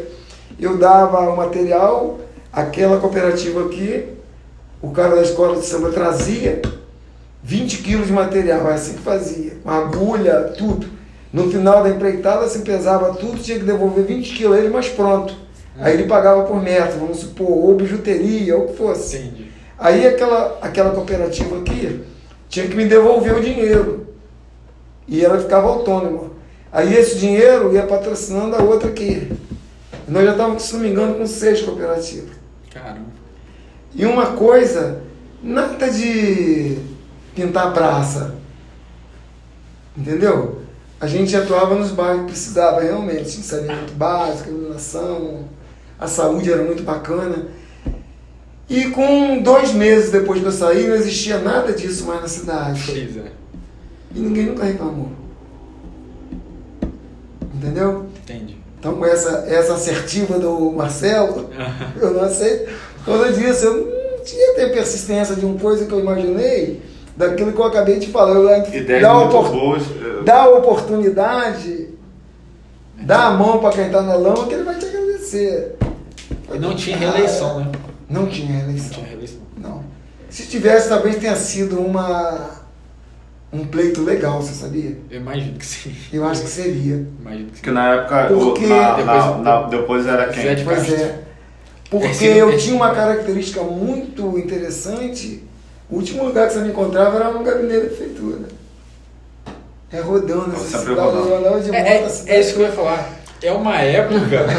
o dia Não. inteiro. É, é outra Era coisa andando de moto e trabalhava, atendia aqui, Mas operava. você, você. A gente tá falando E sobre outra esses. coisa, não trabalhava no hospital público, hein? Para não interferir na parte administrativa nem na inibição dos colegas. Porque eu era médico, né? Sim. Então lá no hospital público eu não entrava. Só se alguém me chamasse para ajudar alguma coisa. Mas é, você falou essas ideias assim que, pô, pra população, é, eu vejo hoje, é, você falando assim, fico empolgado da, se acontecesse nos dias de, de hoje e tal. Mas você sempre se mostrou um cara, assim, muito aberto. É, em algum momento ali no governo, o poder, que eu sei que muda muitas pessoas. Sim. Chegou, a- você sentiu alguma pressão assim do poder e você poder perder esses ideais seus? Não? Eu continuo com eles até hoje. Só que eu tenho que agora tentar inventar uma outra ferramenta ou através de alguém para fazer isso. Eu tentei, mas não deu certo. Pois é. Né? Nem- Entendeu? Mas Aham. eu acredito que estou aberto, falo isso em qualquer lugar. um desses jovens que eu me amarro é na pessoa com novas ideias. Porque diz que a gente tem que ter medo do diabo. Não porque o diabo vai te chicotear, não, porque ele é velho. E o velho, quando dá para ruim, é uma desgraça, porque ele sabe de tudo, entendeu? Então, quando eu falo em jovem, é isso. Um cara, um moleque que queira pular e que queira, de repente, usar alguma dessas, dessa vivência de ajuda mesmo, prontinho. Sente falta dessa questão mais ideológica na muito, política de hoje? Muito. Faz falta, né? Faz muito. Até da conversa de rua não tem. Não tem. Você não vê mais. Eu, Antigamente, cada esquininha de Conceição era uma fofoca. Tem um pai desse aqui, o pai desse aqui em Cara, eu peguei, eu peguei. O pai Eduardo era um fofoqueiro. o fofoqueiro, você entendeu? Ele, faz esse corte. Um... Esse corte o Mili vai ter que fazer. Mandar direto pro Eduardo. É. As, as esquinas de Conceição, o seu Paulinho, esse amigo meu, Telmo, que foi casado com a mãe de Tede, com a Luciene. Rapaz, era uma brigaiada. Comprava o jornal, né? Aquelas Cara, coisas Isso todas. que eu ia falar. O jornal é, Chica, o figuraça lá nosso, é, ele, ele resgatou um jornal lá da época e, e no, no, no, no jornal tinha uma, uma parte de fofoca tinha ali uma parte de fofoca, que a pessoa contava as fofocas Era da cidade. Timar que contava. Eu esqueci o nome da coluna, era Timar. É, tinha um nome engraçado, mas tipo assim, é, não falava o nome, mas falava assim, G no baile, no clube, com A. Entendeu? Era umas paradas assim, eu É, falei, o cara, cara Twitter, né? É, É, tipo uma parada assim. O cara era um figuraço, Gabriel, era Timar. Ele era homossexual, mas era extremamente respeitado dentro da comunidade e era ace- aceito por todos. Ele que fazia baile de primavera, da baile dos debutantes. Eu cheguei aqui, ainda cheguei a pegar alguma coisa disso, entendeu? E tinha essas coisas todas. E, e a política né? naquela época, eu tava até conversando com o Marcelo, com o pessoal, tinha essas passeatas, o povo ia pra rua, né? Ia de bicicleta, de carro, de moto, em cavalo, carroça, tinha tudo, né? E era, era uma política diferente, né? Era. Era mais calorosa. Já rolava grana, sabe? Ah, sim. Desde Já que o mundo tinha é os caras que tinham apoio, por exemplo, o único apoio que eu tive foi a propaganda, que eu vou te dar a foto, do- só devo ter uma lá em casa ainda. Tá. Eu e a Cine Brizola. Nesses o povo confia. Leopoldo 12. Preto e branco, papel jornal. Essa Ah, ver. você entendeu? Foi a única coisa que eu ganhei. E nós não tínhamos dinheiro. As músicas ficaram muito famosas. As né? músicas eram. Eu tava relembrando Nós temos um rapaz de nome Geraldo de Azevedo. Ele fazia. Tinha a tal do Olé do Léo que ele fez, Ah, pocou. E uma música, pega. uma música do Alô Alô Maria, Aham. que foi um cara de Niterói que fez, a pedido do, do então candidato também a prefeito de Trajano, doutor Eduardo Galil, que mandou fazer para mim. Eram fabulosos. Você tem alguma gravação de música ainda? Tem. Dessas antigas? Tem? Deve estar dentro dessa caixa, que se É. quiser procurar. Com certeza. tenho, tenho, tenho. E o Geraldo fazia músicas fabulosas. Fazia, é, é, já prevendo a candidatura de Brizola a presidente, entendeu? Já prevendo ele como presidente, que o Brasil ia mudar. E a Conceição com o Brizola sendo. Já fazendo aí, antes dele ser o, o, o candidato a presidente, ele já estava fazendo campanha para ele em 88 Uhum. pra. Quando foi? A 89. 89. Que Collor foi eleito, não foi? Vai começar em 90. Cara, e era, Entendeu? a disputa foi tem, Brizola tem, tem e música Collor. sua, tem música sua com. faz crítica ao Sarney, né? O Marcelo tá Tinha pra mandar o Sarney sair fora. Sai né? fora, fala do pl- plano cruzado. É, eu não. É, Você pergunta, o Marcelo é, sabe cantar, ele daí cantou aí sabe, cedo. Ele cantou aí tinha. E tudo, os, os, os compositores, aquelas letras, externavam o sentimento da população, que era o nego da rua que fazia. É. Nós Pois tínhamos é. um companheiro nosso chamado Boca de Goiaba, que está nas últimas. Ele fez uma que tirava o, o boné do, do prefeito na época. É, ah, não me lembro mais. É porque criança é bicho, né? Mas eu, cara, eu, eu lembro de saber cantar música de todo mundo quando eu era criança. Do, do prefeito, do vereador. É, as músicas elas Não era uma contavam a história do que a Contava. população queria e do que eles não queriam. E era um retrato daquela E realidade. aí, ali. antes de começar os comícios, parecia um show. Botava aquilo em três caixinhas de som, que não tinha também para botar, e o povo comia.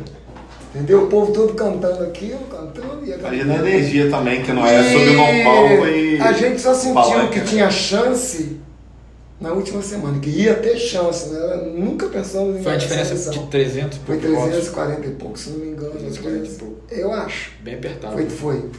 E a gente só achou que podíamos no, na última semana. semana. É. Acabou, tem algumas Porque eleições. o né? camarada, eles investiram muito alto. Entendeu? É porque é o que eu estou te dizendo. Eu estava conspirando as coisas. Foi contra o PMDB. Foi contra o PMDB. E Explica. tem mais, não tinha coligação não. Porque se eu fizesse coligação, os caras apanharam todos os partidos. E lá, em, lá embaixo, eles falaram, não, meu filho, você só vai pro PDT mesmo, não precisa de mais coligação não. Precisa não, a gente, você vai fazer o que você puder. Nós queremos é que a gente consiga é, É só o o 12. partido lá, ele quer o partido Forte, um organizado, forte. para daqui mais uns anos a gente. Então eu fui agora há pouco tempo no Rio, o Ciro Gomes esteve lá na, na executiva do PDT, e aí o Marcinho queria ser candidato por Macaé, queria sondar lá, e falei, Léo, pô, vamos lá comigo, vamos lá com você. Aí deram até o PDT para River também. Aham.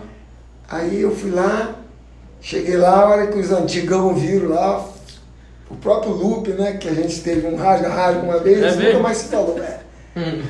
Aí me olhou, fez assim, não é possível. Meu Deus, aí foi lá, me pegou, tava o Ciro falando, ele parou, falou, Ciro, falou, ó, esse aqui foi o primeiro prefeito do interior que o PDT teve.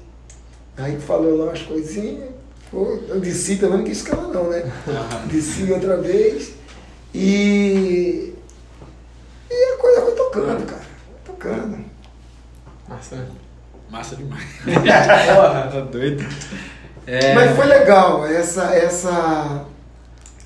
Eu saí, cheguei a sair do PDT também. Se identifica com o PDT de hoje?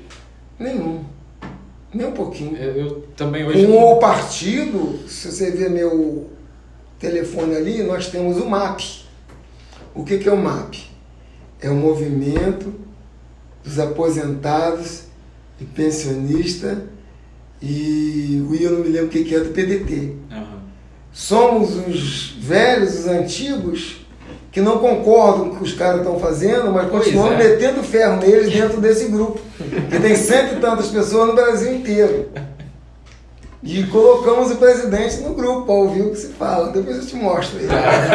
Você entendeu? É interessantíssimo. né? É aquela questão da ideologia É, novamente, e se aí- perdeu muito. Aí, não, mas ali você vê que tem gente ali que parece que está no século passado ainda. É mesmo? É. Até em empanhar arma, nego fala. Revolução.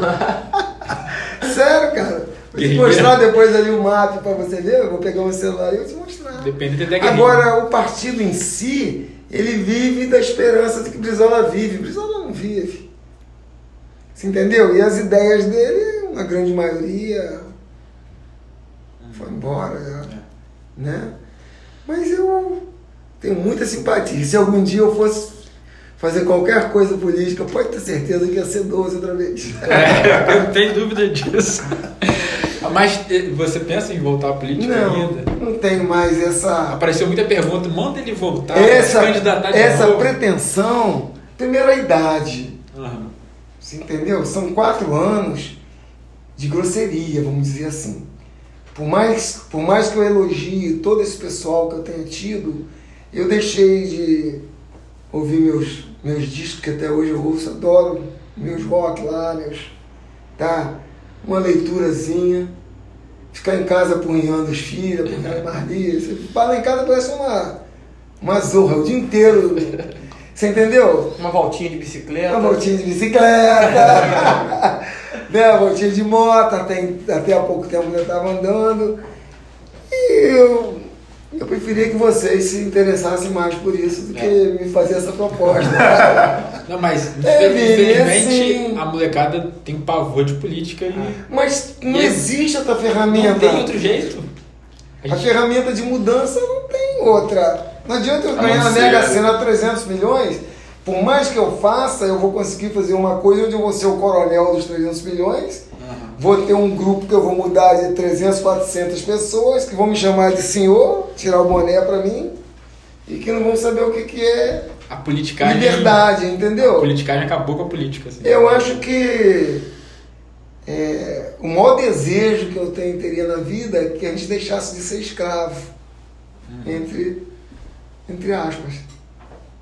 Entendeu? Que a gente fosse livre. A gente, desde que, se a gente voltar a figurar isso do, de Adão e Eva, desde que eles foram expulsos do paraíso, que a gente perdeu a liberdade. Nós não somos mais livres. Nós estamos agarrados a questões de dinheiro, a questões políticas. Luta de classe. Desde, Não é desde isso? muito tempo.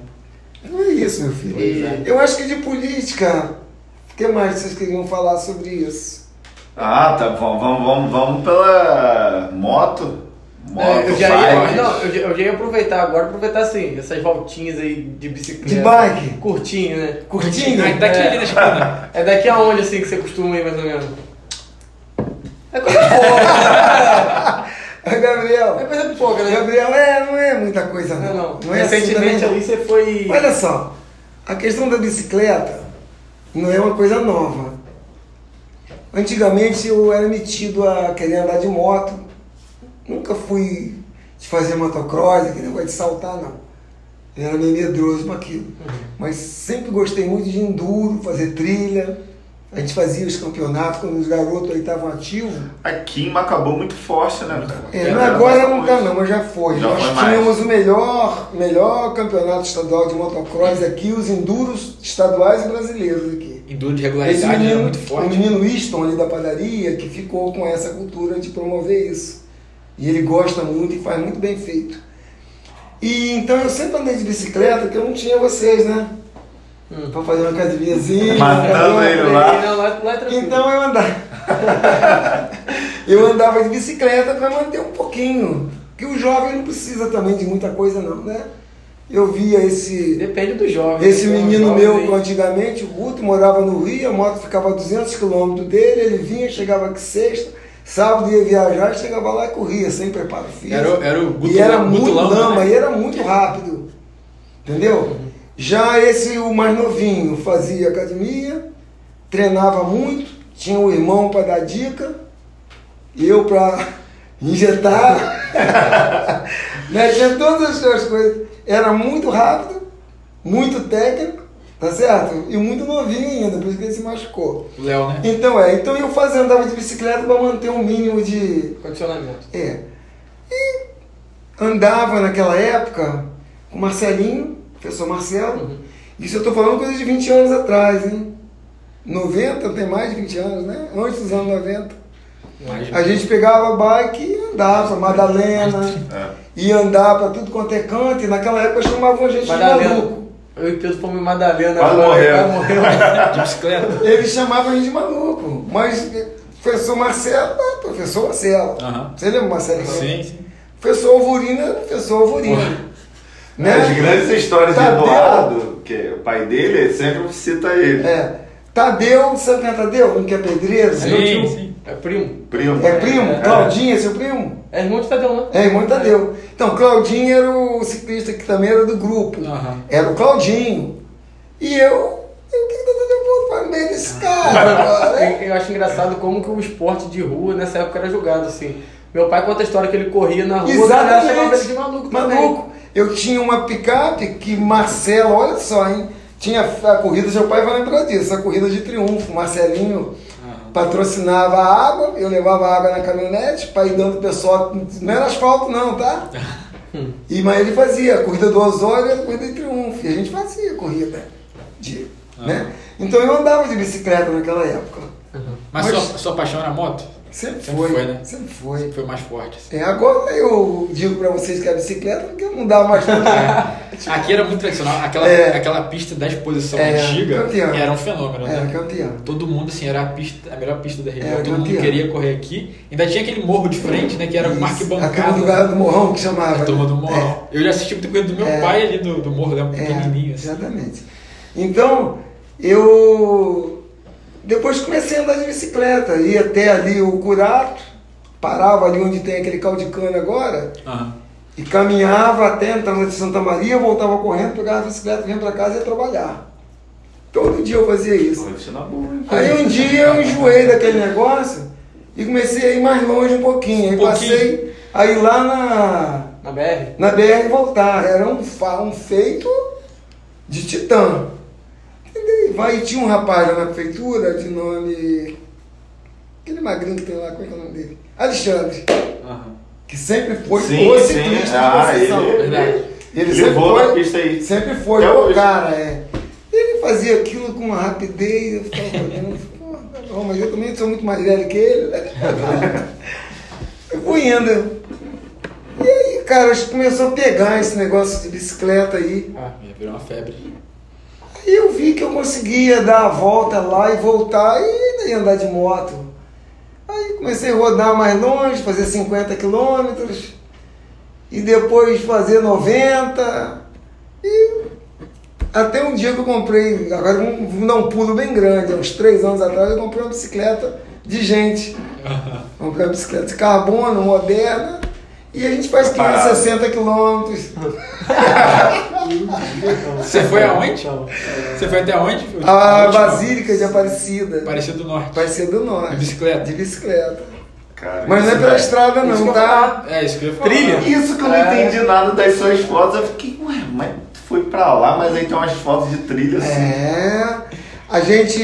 É porque. Foi o que o Fred fez, foi não? Não. O. E eu, eu, em ano passado, em outubro do ano passado, eu tive uma lesão muito séria no pé. Eu lesei os ligamentos do pé direito, de não conseguir pisar, o pé ficou desse tamanho, e fiquei com dor até janeiro. Janeiro. Andava com aquelas botinhas Robocop, Sei. uma frustração. Ainda bem que era pandemia, mas uma frustração terrível. E quando chegou aí, Guto olhou e falou, cara, vai ter que esperar parar a dor para depois fazer. Mas ir lá em Macaé, eu falei, não vou, né, cara? Vou fazer fisioterapia, eu fui para Rocha. E fiquei em Rocha até junho.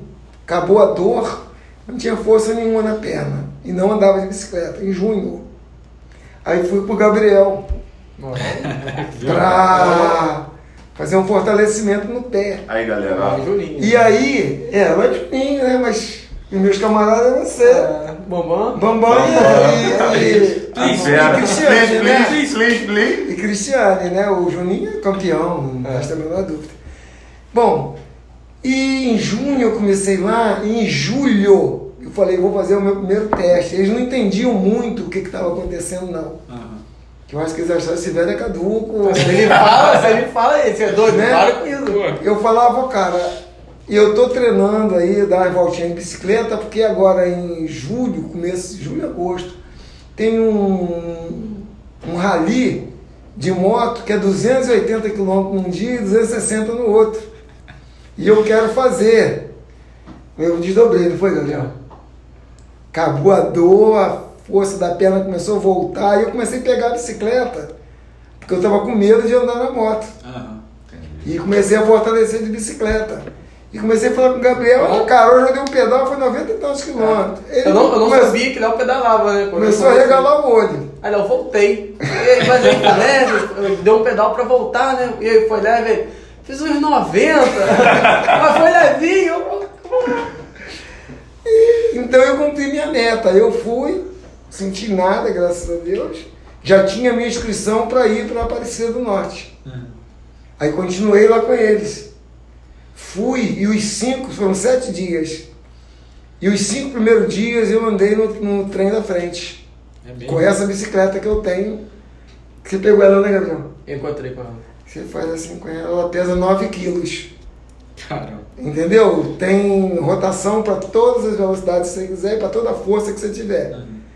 Né? Eu tenho meu mérito também, não é só bicicleta não. Deixa, deixa claro, avisa a galera que não é aquela elétrica. Não, não é assistida não. Ah, falaram que era assistida lá no é? meio da é. Essa assistida é, ela é, ela é como se ela tivesse uma parte elétrica, né? Que você É- pedala e o resto ela te ajuda, igual o carro híbrido. É, sim, sim. Né? é- Não, que é brutalidade É, mesmo, fala pra ele. no primeiro dia, eu subi a Serra Velha de Petrópolis, eu vou dizer o itinerário para você já. São 14, 15, 15 quilômetros, 14,9 de subida. Você vai do zero a 1.380 metros de altimetria. Eu subi, eu não, a maioria sobe sem parar. Eu fiz aquela, como eu já conheço, não é a primeira vez que eu faço isso não, tá? aham. Já é a quarta vez que eu vou lá. Então, como eu já conhecia todos os detalhes, eu fiz a minha estratégia. Eu falei, cara, não conheço o grupo. Conheço ali uns sete, mais ou menos, que tem ido. Os outros tudo novo com cara de tarado.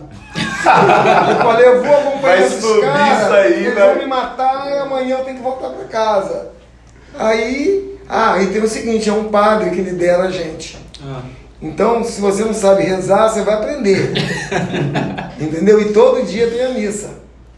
Né? A missa, ele diz assim: olha, hoje, meus filhos, nós vamos rezar uma missa na, na maior basílica do planeta. Aí, quando a gente está lá no alto, que você olha aqueles morros, tudo fazendo nível, vem, manda montar o, a mesinha dele, bota o crucifixo e reza, reza a missa lá naquele alto. Troço que você Troço marcante, super assim, espiritualizado, entendeu? Bom, então nesse primeiro dia eu fiz minha estratégia de acompanhar os caras para ver para onde eles iam. Quando eu andei uns 15 a 20 minutos que eu olhei não tinha ninguém mais. Eu era o último do pedal. Eu falei, ou eu fiz minha estratégia errada, ou eu tô ferrado com esses caras, eles vão me matar, né? aham. Aí tá, pedalei mais uns 15 minutos, eu olhei e encontrei já um. Aí eu olhei pro cara, já era da minha. que já tinha ido comigo. Eu falei, cara, eu, não, eu acho que eu não tô errado não, hein? Aí daí a pouco encon- encontramos cinco. Todos cinco eram os caras que, Que que conheciam já o, o traçado. Nós chegamos cinco lá na frente de todo mundo, né? Entendeu? Não, tarados, Porque não, a tarados. gente foi, já sabia que aquele início ali era torturante, Ah. depois tinha um altiplano, que você não para de pedalar hora nenhuma, mas descansa um pouco a musculatura. Sim. E depois a gente faz o sprint final. Isso é, todo mundo que anda de bicicleta faz isso. Tô chegando em casa, ou desce e vai empurrando para conversar, ou dá um tirão daquele e chega morto, cair, chega em casa e desmaiar, né? Mas chega. Aí nós demos, fizemos um sprint, chegamos nós cinco lá, em fila, os cinco todinhos. Aí eu olhei pra cara do outro, mas não comentou nada, só olham um pro outro, mas... Já sabe, né? Bom, o traçado é o seguinte, Ah. ao invés de a gente seguir a Dutra, Sim. que seria o normal, daria 280 e tal quilômetros. A gente pega a Rio Petrópolis, tá? Imperial ali. Pega a Rio Teresópolis, pega Piabetá e sobe a Estrada Imperial, que é de paralelepípedo. Já foi lá? Já. Que sai na Rua Tereza, lá em Petrópolis. Sim, sim, sim. Então a gente sai lá, atravessa Petrópolis, vai em direção a Miguel Pereira. De Miguel Pereira a gente vai para Pati de Alférez, mas tem lugar para dormir. Chega lá, tem roupa limpa, água quente, comida da melhor qualidade. A gente paga um valor para isso. Entendi. São quantas paradas? Tem toda uma estrutura, né? São sete paradas, né? Sete paradas. A gente dorme em sete lugares diferentes. No oitavo dia a gente chega em Aparecida. Aí quem tem família lá volta com a família, ou quem não vai da família volta na condução da própria da própria expedição que você Aham. paga, né? E você a única hora que a gente vem para Dutra é quando chega lá em Resende. Porque não tem estrutura lá por perto, a gente vem em direção a Dutra, atravessa, são uns 500, 800 metros, mas perigoso o pedacinho que a gente anda. Aí atravessa, dorme em Resende, dia seguinte já pega outra vez para Areia, São Paulo, já vai em São Paulo, mas é terrível. é terrível. Cada Imagino. serra. Eu consigo, eu consigo Agora, imaginar. Ser Agora- de carro. Você imagina agora o que, que é a, a fé. A fé é acreditar no que não vê, né? Sim. Foi uma. Não sei se chama de senhora ou uma mulher, vamos falar assim. 63 anos. Mas você olha para ela, é a dona de casa. Você olha pra ela, você vê que não é, que não tem atividade física nenhuma. Tem condicionamento aparente. Você olha aquele, aquela mulher flácida, com a barriga, tipo aquela irmã dona de casa que só criou filho só e no primeiro dia ela foi, a gente viu ela empurrando a bicicleta, mas como estava o grupo todo ali, na hora que a gente foi passando pela grande massa, eu fiquei olhando e falei, Ih, rapaz, não vai dar certo isso não, né? Mulher empurrando. Aí chegou lá, alguém falou que ela não sabia nem passar marcha direito na bicicleta. Eu falei, não vai chegar, vai morrer. Caramba. Mas é sério, vai morrer mesmo, porque não, tem lugar lá, teve um lugar lá que eu tô, não vou dizer que eu, eu não tenho idade para acompanhar vocês, se vocês estiverem treinado. Eu sou é cascudo. Experiência. Tudo né? eu, eu me adapto à situação. Mas teve uma represa, uma represa do funil, você ouviu falar nisso lá em São Paulo? Não. Não. É a subida do funil, é o que derruba. É, das quatro vezes que eu fui, eu subi duas, a última vez eu não subi, e essa também eu não subi. Mas só que essa eu fui dar uma de engraçadinho, e quando eu estava quase no terço final, eu comecei, sabe o que é bater sino dentro da cabeça? Aham. Já fez isso? Quando a gente faz esforço demais, Sei. que você aí começa, o coração entra em taquicardia, começa a bater as artérias, você sente aquilo na cabeça, parece que vai explodir. Eu falei, vou morrer, cara. aí achei um barranco, encostei né, com a bicicleta e tudo, que a gente anda clipada, né? Aham. Eu não tive nem coragem de desclipar porque eu ia cair. Encostei no barranco, fiquei caído. O padre falou Ô doutor, tá precisando. Porque o padre é atleta, né? Tá precisando de auxílio? Vou chamar um médico. Eu Falei, aguenta aí, pai. Aí depois ele eu saí, fiquei ali uns 10, passou todo mundo. Eu fiquei ali, todo mundo olhou, assustado, né? Eu fui querer explodir, não pode, o cara com a minha idade. Aí depois ele me perguntou, eu disse o que que era. Eu falei, não faz isso mais não, por favor. Eu não vou fazer mais não. E essa senhora, ela chegou em Aparecida pedalando. Chegou? Chegou a subir uma boa parte de tudo quanto é montanha que a gente subiu. E chegou lá festejando tal e qual um bloco de carnaval. Você entendeu? E não é a primeira vez que eu vejo isso, não. Teve um, foi um cara que foi com uma bicicleta que não tem nada a ver com subir montanha, com um bagageiro, com um negócio como esse de entregar pizza atrás, que ninguém sabia o que, que tinha ali dentro. E eu falava com ele que até chegar, que eu adoro molecagem, até eu chegar na Aparecida, eu vou abrir. Ele falou, ó, o senhor não faça isso, por favor. e até hoje eu não sei o que, que tinha Não dentro. Mistério. O padre até veio falar comigo, falou, doutor, deixa o cara, cara deve ter uma razão para carregar aquilo. O padre é polonês, né? Mas cara, espertíssimo. Falei, mas padre, a gente tem que saber essas coisas. Se for uma bomba, Curiosidade. não é nada. Se Se for tiver, vou fazer algum, ter- algum terror, alguma explodir a basílica lá. Primeira Fala bicicleta bomba, né? Deixa ele. Para de, pô, de mexer com o rapaz. Até nessa vez quem fez com a gente foi Márcia Leal. Aham. Foi com um amigo de. A gente foi com ela. Até ela, que, não- que é muito discreta, me falou, Léo, o que, que ele tem ali dentro? Eu vou descobrir o que, que é. Ficou a curiosidade, né? Então, esse cara foi com uma bicicleta louca, com uma caixa, uma caixa louca, que eu não sei o que, que tinha ali dentro, e não deixaram nem botar a mão na bicicleta. Coisa. Entendeu? Foi por alguma, alguma razão. E se vai.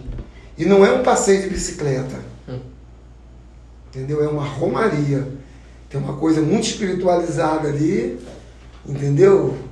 E não é de graça também que eu vou lá não, tá? É. Não faz isso, tem alguma coisa aqui dentro que, Pretende que é uma voltar? forma sim.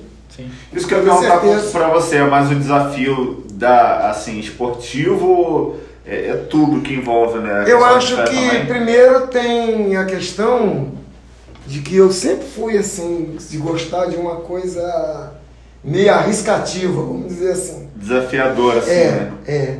Sempre, sempre fui assim. Nós tínhamos o hábito aqui, e aí eu cito outra vez o maluco do Marcelo.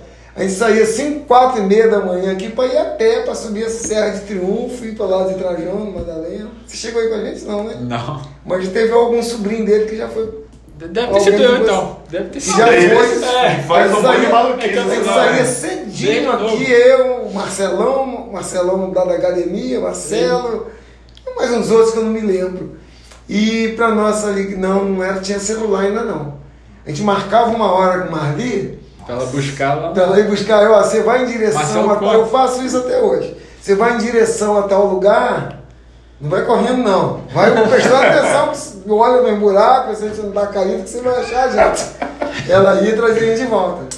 Mas isso aí, caminhando, andando. Então eu sempre gostei disso. E tem essa questão que eu acho muito interessante de agradecer, entendeu? Eu acho que é, eu, tenho, eu tenho meu irmão, ele é extremamente espiritualizado, o Anderson. Ele sabe tudo que está escrito na Bíblia, ele sabe tudo sobre os livros de Allan Kardec, ele fala com você, ele relata. Ele só tem uma coisa que eu discordo dele. Ele é negacionista com relação à vacina, porque ele come alho todo dia e diz que quem come alho não fica doente. Que isso? Tá se informando no Facebook. Mas ele é. Ele fala. Tão estudioso para outras áreas ali. Ele fala isso pra mim, que eu, eu tenho que fazer isso mesmo. Ele fala, essas coisas que você faz, meu irmão, você tem que fazer. Já pensou o próximo desafio aí? Porque você. Eu acho que eu vou no, subir o Rio do Rastro, já ouviu falar? Não. Então procura, bota depois na internet sobre o que é o Rio do Rastro. Diz que conforme a época, eu não vou nessa época. Tem um vento, um vento lateral que empurra a bicicleta pra cá. Caramba. Tá? Mas diz que não é pior do que a ida pra Aparecida, não. E esse Aparecida hum, é uma rota que o padre está fazendo chamado Caminhos de Nossa Senhora. Entendeu? Que para lembrar o caminho de Santiago Compostela. Isso que eu ia perguntar pra você, é, é, tá- eu ta- tava vendo uma semelhança, assim. É, tem. Ele está construindo. Como é que é o nome? Albergues. Ah, bacana. Tá certo? Pô, a ideia é muito. Então, mas não consegue, sem grana ninguém faz nada. Para é. sinalizar o caminho já tem alguma coisa sinalizada, umas setas amarelas nos postes. Mas tem lugares lá no sertão que a gente procura e não acha. E que se perder ali, É, tem que andar de bicicleta mais uns 40 km para voltar depois, é difícil, né? Até encontrar Vivalma lá naquele sertão lá do, daquelas fazendas de, de café da época, né? Então ele pretende fazer com que o povo conheça isso e a gente está tentando divulgar, Entendi. entendeu? Muito bacana. Mas Essa é a história da bicicleta. é, tendo essa parte assim, é, é religiosa, mas você é um cara religioso ou você tem Eu- essas eu- atividades? Eu. Eu não sou um cara igrejeiro. Aham. Eu, por exemplo, eu rezo terço todos os dias. Com o padre Antônio Maria de manhã na TV Aparecida. Tá certo? A missa eu vejo pela televisão também. E eu não faço nada antes de ter meu pensamento de voltado para Deus. Sempre fui um cara crente mesmo. E eu sinto que eu sou um cara espiritualizado. Entendeu? Entendi. Isso é uma coisa minha que a minha fé é um troço muito, muito forte. Né? Não sou de. Não sou muito de igreja. Se você me chamar para ir no culto do pastor Júlio ali, eu vou. Eu vou na igreja. Às vezes eu entro na igreja sozinho. Eu sigo muito aquela história de onde dois ou mais estiver falando em meu nome, ali estarei, né? Se nós estamos falando o nome dele aqui, ele tem que estar aqui com a gente. E, e a minha visão humanista disso é que se você pensa no seu semelhante e querer que eles. o melhor para eles todos, eu acho que é isso que ele quer. Entendeu? É isso que ele nisso. quer. Eu acho que é por aí a coisa. Não tem muito de essa religião de. Mas eu gostaria de, de fazer isso. Mas hum, eu acho que eu já cumpro já com minha, Com certeza. minha função. Tem, Celular? al- tem algumas perguntinhas ali. Eu tenho algumas também. Tem algumas Uh, aí. meu Deus, É, vamos lá. mandou. Agora. Agora tem, tem um uma. pouquinho. Tem, Tem água aí? tem água aí? Legal. Acabou a água aqui, tu tem que pegar Não, não tem depois. problema. A gente, Tá, a gente tá no finalzinho aqui. Tem café, quer café? É, dá um pouquinho. É, Uma- Mas aí. a gente conversa, uma- entendeu? Se não, se- sem açúcar até. A gente, se vocês quiserem ver depois, se a gente concentrou muita coisa, E... num assunto, entendeu? Não, que isso. Nada, tá lá. ótimo. Tá bom? Tá. Tá ótimo. Eu tô aqui, tô, eu tô com pena da, da, da- Sem açúcar, sem É, nada. é. Uma pergunta que eu não sei se tem aí, Ah, mas que já ela tem que ser feita. diz. Se tiver aí, depois a gente até dá, fala da pessoa então. Você tem noção, ideia de quantos partos você já fez nesse tempo todo aí de, Tem. de trabalho? Tem, tem essa daqui da irmã de Marcelinho, de, de Cecel, né, filho? Não tem, cara. É, vê bem, eu não tinha uma uma função muito obstétrica, não. Você entendeu? Não era o cara que fazia. Não era o cara que era o parteiro de Conceição. A gente fazia por uma contingência de escolha. Mas não era esse, eu não, não divulgava isso. Por exemplo, ali, eu morava ali do lado de vocês ali, todo mundo ali procurava. Mas não era aquela coisa daquele movimento. Entendeu? Por, até por formação. A gente fazia porque é aquilo. Eu, eu vim pra cá, eu tive que aprender. Eu, segundo dizem, eu era um grande pediatra. Eu era cirurgião geral. Tratava muitas crianças, mas. Você entendeu? Essa, essa Uma é- paciência com os idosos e eu atendia.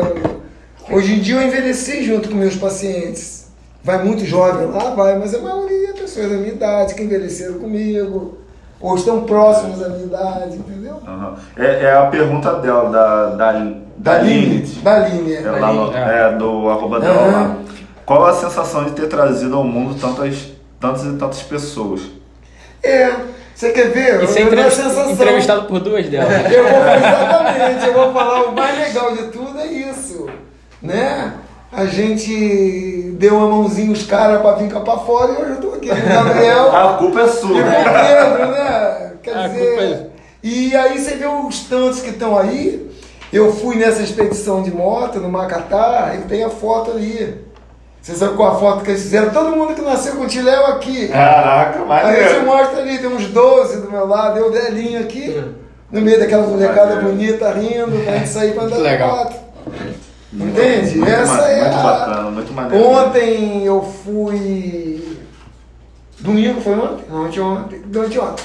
Eu fui lá no supermercado da Bocaina, aí o garoto botou pra mim um saco de carvão e eu pegando o saco de carvão, mas não sei o que aqui na mão. Eu falei, não, não, doutor Leopoldo, deixa eu olhar pro senhor. Aí levou, eu abri o- a tampinha de trás do carro. Eu nasci com o senhor. Que legal. Aí eu, quem é sua mãe? Fulana. Falei, ah, dá um abraço nela. Você entendeu? Então, Sempre vai encontrando é uma coisa que eu vejo um sorriso nas pessoas e tem- e eu fico feliz deles falarem isso, mas eu não sei número não. Imagina. Embora eu tenha um livro lá em casa, de 82 pra cá eu tenho. O primeiro que nasceu comigo foi Pulico e Ilana. Caramba. Pulico da, da Da Anitta, aqui loja. Ilana- De Tânia e Ilana do docinho lá, do salgadinho. Esses eu tenho a lembrança direitinho, porque marca, né? E você tem suas escrituras lá, né? Tem. Tem, né? Vai virar livro? Não. Por que Ô, não, Pedro, Leopoldo? olha, Tem gente de repente vira. Não sei, cara. Vira assim, cara. Isso. Isso depende muito. É de, é, não parece não, mas chega uma fase que você tem que ter filhos, ou amigos, ou pessoas muito chegadas para assumir isso. Entendeu? Porque são confissões, cara. Entendi. né, o livro romanceado, eu posso escrever quanto sobre o assunto que você quiser. Desde que eu seja, lógico, dirigido, orientado para as coisas cronológicas. Mas as coisas como eu escrevo não é romanceado. Entendi. Entendeu? É Gabriel, hoje eu fui lá no Gabriel, ele me matou lá hoje. Filho disso, aquele. Você entendeu? Entendi. Aí eu A consegui. mensagem dele é muito boa. Ah, achei que fosse o Gabriel chato. Você ouviu aquela? Gostou? Meu Deus. Porra, Gabriel. Tá vendo uma coisa? O WhatsApp é sigiloso, é criptografado. Não tem jeito, Você valeu. Entendeu agora? Entendi. Mas usei o exemplo daqui, ó. Então são coisas não- que não são romanceadas. Mas a gente dar uma. São memórias, né? É. E seria de muito mais legal se eu tivesse esses companheiros meus. Você quer ver uma outra pessoa que tem essa coisa, essa memória elefantal que eu chamo? Minha mulher Marli. Se eu sentar para escrever o que aconteceu quando eu estava na campanha, ela vai contar com detalhes quem era A, B, C e D. E pior, ela qualifica quem é Caramba, filho filho daquilo, elefantão. entendeu? Ela bota cada um no grupo Qualifica direitinho. Então esse negócio de livro é uma coisa que a gente. Eu tinha muita vontade, cara, de ter guardado as minhas conversas com o doutor José Bonifácio da Sara. Pois é. E eu perdi hoje, eu tenho medo de reproduzir e cometer algum pecado daqueles. Porque tem os filhos, tem os, Entendi. os a parentada toda, mas, cara, era uma conversa sadia, dele rir. Quando eu digo que nada mudou, Aham. é a questão comportamental dos garotos, das garotas, dos maridos, das maridas. Mas deixa pra lá. É, tem, tem uma boa aqui, Manuel Germano, nosso. Ah, Manuel Germano Manuel- nasceu comigo. É, mais um aí pra conta, né? Nasceu comigo, Ele criado. foi- a mãe ele dele é uma essa- irmã que eu tenho, né? A Beatriz é, foi criada comigo mesmo, desde os 14 anos. Né? Tornou-se uma grande profissional. né? Ele é muito gente boa, teve sentado aqui Sim, com a gente também, sim. conversou com a gente. O que, que É, ele pergunta aí? O que, que ele pergunta? Que Pergunta o pai pô. dele foi o maior amigo que eu tive em Conceição, não acabou? É, não, não, não. Ele foi pra, pra outro caminho aqui. Vai lá. Quanto tempo demorou pra ele montar o projeto do carro dele e falar pegar. sobre os detalhes? Putz, grila. Caramba, Vocês sabem disso? É um For? A caminhonete? Você A, sabe? a caminhonete eu vi A a foto, mas eu eu não sei a história. Você já viu a caminhonete? Vi Já. por foto só. Eu já vi. Você viu andando? Viu andando? Não, não. Não? Conta pra gente. Tá vendo? Eu não posso. já Tinha, que- tinha que começar a história citando o nome, mas não dá. Essa caminhonete, ela foi comprada em Três Rios por um jovem de- que se chama Patenca, em Conceição de Macau. Você conhece Patenca? E a caminhonete veio inteirinha, é uma Ford F100 1956. 56. É. E ele ficou andando com a caminhonete aí, e quando criança, eu até meus 13 anos, antes de sofrer esse acidente, eu já dirigia. E trabalhava numa, numa máquina de pilar arroz, sabe o que, que é isso? Aham. Aquilo que o seu Mário tinha ali onde que é a Casa da Cultura hoje. Sim. E aonde eu trabalhava, o cara ia comigo, me levava de caminhonete, cortava arroz lá na vargem, que chamava, né? E botava dentro do saco aquele arroz molhado, botava na caminhonete falava, vai meu filhinho, leva. E era uma caminhonete dessa. E aquilo nunca saiu do meu sonho. Sempre no meu imaginário de ter um carro desse. Quando eu vi esse carro em Conceição, eu enchi os olhos nela. Só que quando eu fui comprar, Pinheirinho muito esperto, falou, não compra não, que só em falar que é pra você, nem que vai aumentar 10 vezes o, Vai crescer o olho. o preço. É pro doutor, você sabe que é assim, né? É 10, é pro doutor, é 20. né? Tá Aí salgado. eu falei, como é que nós vamos fazer? Ele falou, aguenta aí que a gente vai comprar. Aí tinha um outro senhor, né? Que era seu Joilson, pai daqueles dois meninos gêmeos, um trabalha ali na entrada, no negócio de vender madeira, comprou a caminhonete dele. Pinheirinho, que ele conversou com ele, compra lá, dá tanto que eu te dou, um ganhozinho aqui de mais um pouquinho. E naquela época, eu me lembro, foi mil dólares que a gente deu na caminhonete. Era uma época que a inflação, é, o dinheiro, não- nosso dinheiro não tinha, não tinha valor. Você não sabia como vender, então te dolarizava tudo. Era tudo dolarizado. Então você pagava o valor do dólar, não dava mil dólares, o valor de mil dólares Ah, tá. Na nossa moeda. Entendi. Aí comprei e estava fazendo minha casa. E ela serviu para carregar areia, carregar pedra, tudo que precisou. Isso nos anos 90. Então de 90. É, 90. Isso a gente faz a conta depois. E só que eu peguei e caí na besteira de desmontar a caminhonete para depois remontar, igual eu tenho as revistas lá em casa, não tinha a indústria de, de restauração não existia no Brasil. Tudo era revista que eu mandava vir nos Estados Unidos, ia no Rio, comprava nas bancas, encomendava, para ver como é que adaptava isso, fazia aquilo. referência. Caraca. E aí nós fomos levando. Quando surgiu a internet, fala aí, Pedro. Quando 90, surgiu? 90 e quantos? Mas pra sei. popularizar mesmo. Ali de mais, 95, 2000, 96, por aí. É. Tem o Windows Eu 97. comecei a usar a internet via telefone. Você já ouviu falar nisso? Internet discada? Discada. Ah, discada, ah, tá. Eu tinha, eu assinei o cara lá de Macaé e na hora que você estava usando a internet, você não usava o telefone, que estava sendo Ah, usado e era caríssimo. É, eu lembro que eu só. Eu, muito depois, fui, fui usar, mas era, tinha um lance de ser mais tarde, a- É, um horário, aí era. liberava o valor. é, o valor. Bom, aí ali eu comecei a ver o que acontecia em, em tempo real lá nos Estados Unidos. Empresas que vendiam. E a gente foi construindo. E essa caminhonete foi colocada na rua por causa de duas figuras que nós temos em Conceição, que é Valério Fidal e Zé William do Reboque. Aham. A gente pegava final de semana e metia bronca para raspar. Bom, mas o que eu estava dizendo é que eu caí na besteira de desmontar, e não tinha mais as peças para montar e foi perdendo coisa. tá certo? Só consegui re- recuperar isso depois que a gente começou os contatos com a na internet. Quantas vezes que a gente viajava, eu, Valério e Zé William, partíamos para São Paulo, eu tinha uma Ranger, né?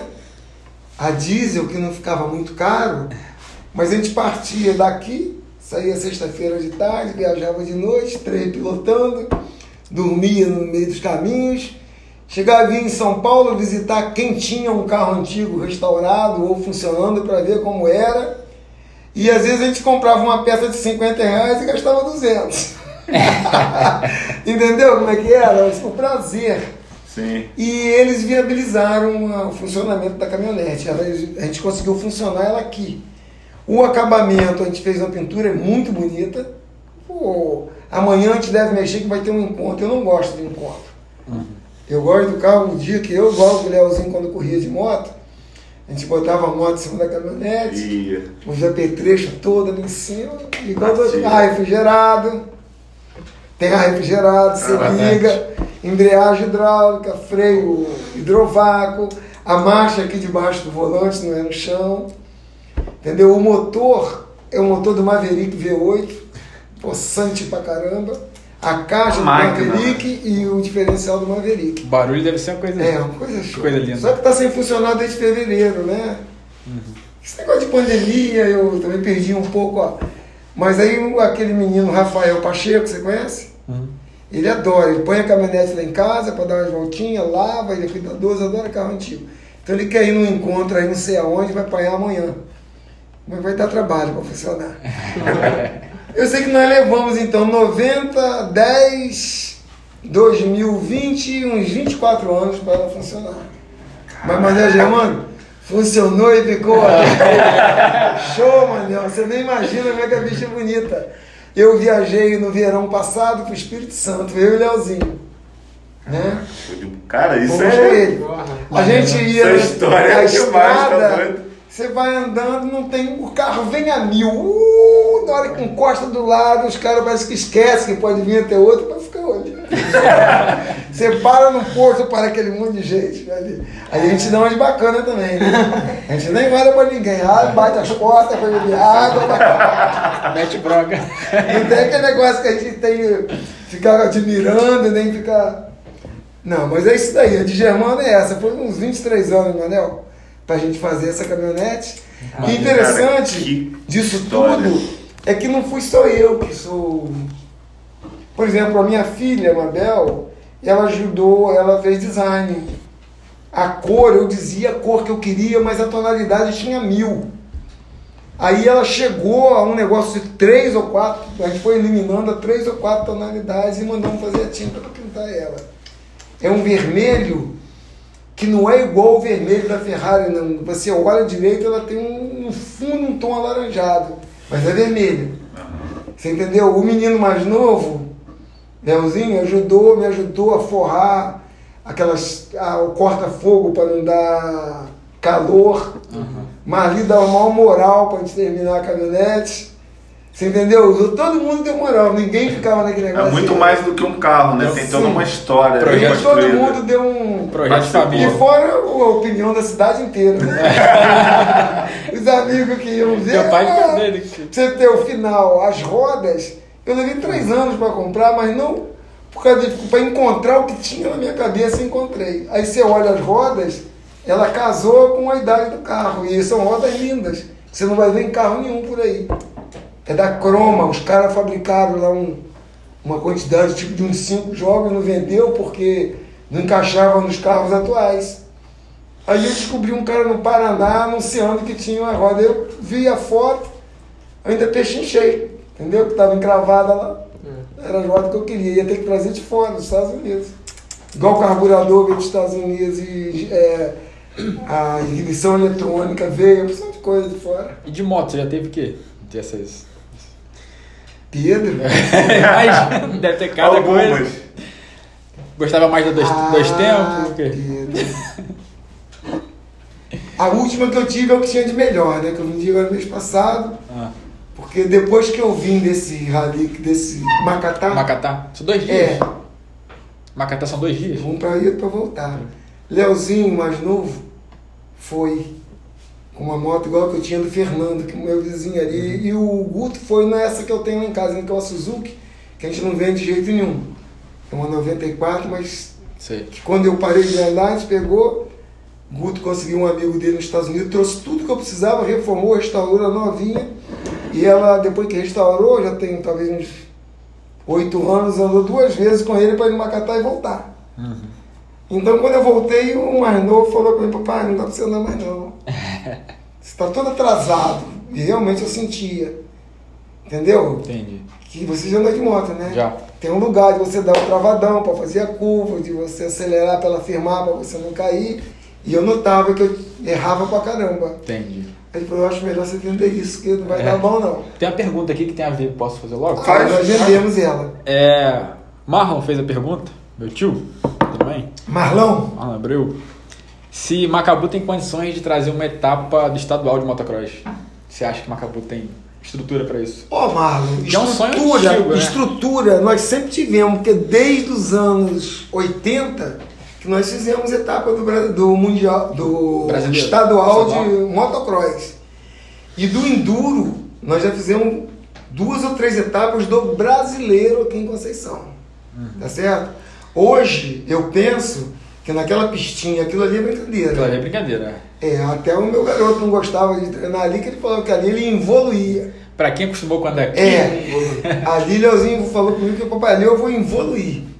E a pista que seria para fazer uma etapa até de mundial, tô chutando não, seria aquela do morro lá da exposição. é, é aquela. Aquela que sobe, que vai que a gente perde os caras e não vê. Pois é. Depois se joga naquele princípio. Aquilo dali é pista de campeonato Não, e estavam estadual, brasileiro e de repente. Mas, Mas você pra acha que- gente que vinha de fora era uma loucura. A estrutura aquilo. que você diz é o quê? Hotel, essas coisas todas? Não, porque a gente, pelo menos eu acompanho quando eu vejo na televisão, tem uma estrutura muito grande de boxe pra Não, moça. Você acha que isso monta aqui? monta tudo. Você acha que a questão da Já pista? tivemos isso aqui. Você acha que Naquela- é que- a questão da pista mesmo? é, quando a gente inaugurou aquela pista ali, a inauguração foi com o estadual, naquela de lá. Sim, sim. Teve essa estrutura toda, de arquibancada, de Eu, boxe. eu tenho até uma foto com você na arquibancada É? que tá. Meu compadre falecido Luiz Carlos falando, me apontando pra mim, foi essa? Não, tá Ronaldinho com os filhos, Eu e Leozinho. Leozinho, eu, você e meu pai. É. Tem essa foto aí. A gente na arquibancada, Na eu arquibancada, disso. assistindo. Que aí Luiz Carlos aponta lá, o cara É responsável isso, por isso. essa bagunça tá ali na arquibancada. ó. Tem essa foto até hoje. Foi. Enfim, então Mas tem, tem, tem estrutura, condição. você tem que ter uma pista, né, cara? A pista. Agora, outra coisa importante, é isso a gente vai aprendendo com o tempo, com relação ao esporte. Eu já fui com esse menino meu quando ele tinha 7 anos de idade, eu saí daqui para ele ir no Espírito Santo correr, ele corria de cinquentinha, importada. KTMzinho. É, KTMzinha. E chegamos num lugar que eu perguntei aos caras, aonde é o hospital da cidade? Ibituruna, é isso? Não sei. É lá perto onde seu irmão tá. Na Perto Serra. de Santa Maria lá. Na Serra de, Espírito Santo? É, lá pra cima. Não conheço bem ele não. Como é que é o hospital aqui? Ah, hospitalzinho assim, assim, assado. E eu falei, essa pista é muito radical, cara. Nego, e se machucar, como é que faz? Aí, gente daqui, daqui do Rio, tava Aham. lá e perguntando. Falei, ah, não sei não, Beto Leopoldo. Sabe o que, que eu fiz, né? Ah. Peguei meu moleque, tirei a roupa dele, peguei a motinha, botei em cima do carro. Eu já me machuquei lá. Eu já me machuquei lá, cortei isso aqui, ó. Lá do Espírito Santo? É, na- no, no treino da manhã, voltei, dei, não deixei o médico dar ponto, que Mas isso foi onde? Em... Cachoeiro, cachoeiro de Itapimirim. Itapemirim? Acho que foi. Cortou e de tarde eu fui correr. É. Aí Uma eu peguei e botei o garoto. Então, tem- quando Mas se fala em estrutura- estrutura, a coisa que eu falo é atendimento ao piloto. Entendi. Tem que estar preparado. Você né? entendeu? Para tratar deles. Depois que eu entendi isso, eu, quando tinha corrida aqui, eu não tudo. De alguém se machucar e não ter onde tratar e machuca, né? O esporte é muito violento. Tem, Né? tem piloto que calcula a quantidade, a quantidade de risco que tem na pista, na, as condições, e dependendo se não bater o número exato, ele não corre. O Nick Lauda fazia isso. Olha só, esse molequinho, eu treinava ele, entendeu? Para avaliação de risco. Aham. Pergunta ele. É, largada, que é a parte principal da corrida, Aham. para quem está preparado. Larga na frente e vai ganhar a corrida se estiver preparado. Sim, se tiver em dia. Se a, a pista igual a nossa,essazinha ali do bambu é difícil de fazer. Mas uma pista igual era antigamente, que é a largada grande, vocês nunca me viram do lado de filho ou ali por perto do gate. Você pô, eu tô numa linha lá, onde está ele? Lá longe. É onde o cara, o meu cara vai olhar e só vai olhar para mim na hora da largada. Entendi. E esquece que tem que acelerar até o final. Acelera e olha para mim. Para não se incomodar e larga com força. Por isso que a gente gastou tanta grana nessa, nessa Kawasaki pro tiro inicial. O tiro Que define muito, né? Definia. E é onde ele marcava. Eu falava, meu camarada, aí, olha para mim que você está indo. Então ele sabia quantas vezes, no normal, quantas marchas ele trocava por cada volta. É, tava desenhadinho Contava. cabeça. né? E o, o irmão mais velho contava o troco, troco, troco, troco, troco. Aham. para ver que ele não podia sair do segundo, isso em treinamento. Corrida é outra história. Mas em treinamento é no mesmo segundo. Você podia fazer um, três e tantos décimos, um, quatro e tantos décimos, um. E falava ó, sempre assim. Saiu, a gente tá ficando para baixo. Ou seja, É. Se passado na média, a gente está para cima. Eu cresci Entendeu? ouvindo. E ele vai, vai, vai tendo noção de velocidade. Eu vi, não chega tanto do que eu vou te falar, mas eu vi Barrichello numa corrida que os camaradas gastaram, se não me engano, não sei quanto, dois ou três, três segundos a mais do que ele queria para trocar. Ele perguntou aos caras por que, que vocês demoraram tanto. Você vê como é que o cara tem noção de. Tá tudo na cabeça tem- do garoto. Tem. Entendeu? E você ele é. treina. Mas isso você treina, você treina a sua cabeça para isso. Entendeu? Então, para o Marlon é isso aí, tem condições. Tem condição? Eu Ah, penso assim, né? O nosso clube está inoperante, Pois é. a gente, Fernandão mantém ele ativo, pagando todas as taxas, prestando contas. Existe uma grana em caixa que a gente está pensando em doar isso tudo aí para uma instituição de caridade dessa aí, talvez o asilo, não sei. Isso vai ser decidido ainda, mas tem condições de fazer. Tem condições. E o que a gente precisa é que a juventude substitua a gente. Eu não tenho é. saco para fazer aquilo mais. Ele não tem, entendeu? Entendi. Entendi. Fazer, Mas é isso. Fazer mais duas aqui. Hum. É, Tia Kelly. Uh, Tia Kelly. Falou um bebê que quase te matou de susto porque virou de costas e você não ouvia mais o batimento. Teve um rapaz Ela, ali ela me fala. Rapaz, eu acho que teve uma história dessa mesmo. Ela me é- fala que assim, quando eu nasci, você deu, você deu dois tapinhas. Um Só? de praste e o outro pra. a- mano, pelo ai, susto. moleque. Pelo susto que você me deu. Kelly ser muito ruim lembrar dessas coisas. Parece que deu, deu um susto aí no nascimento. É, mas teve muito, todo, não teve, teve muito susto. É. Muito susto. O que eu acho interessante nisso tudo é que não existia tanta complicação com a tecnologia quase Sim. próxima de zero. Aham. O que, que a gente tinha? Não tinha respirador, só tinha um aspiradorzinho para aquela secreção, uma incubadeirazinha que esquentava com uma lâmpada daquela incandescente. Caramba. Hoje em dia é tudo automatizado, se faz um bom uso disso tudo. A gente não tinha muita complicação com criança, nem, Entendi. nem parto, entendeu? E a outra foi Bambam. Hum, Please, please. Please, please. Bambam pediu pra perguntar quando que você vai dar a oportunidade de pedalar nós três juntos. Eu, você e ele. você sabe a história de Bambam e Gabriel? Não. Depende de qual. Não, sabe, soube dar uma volta comigo? Não. Eles nunca estão é, disponíveis. Ah, é? Agenda lotada. Aí eles estão esperando agora, por exemplo. Eu sofri um estresse muscular do caramba, né? Aham. Tem que dar Foram uma recuperada. 530 quilômetros do Rio até lá. Mas antes, segundo um, um maluco, filho meu, falou assim: ó, você tem que sair daqui aquecido. Te falei isso, né? Então eu comecei, eu saí daqui de Conceição sábado de tarde para largar domingo lá no Rio. Eu andei sexta, 80 quilômetros.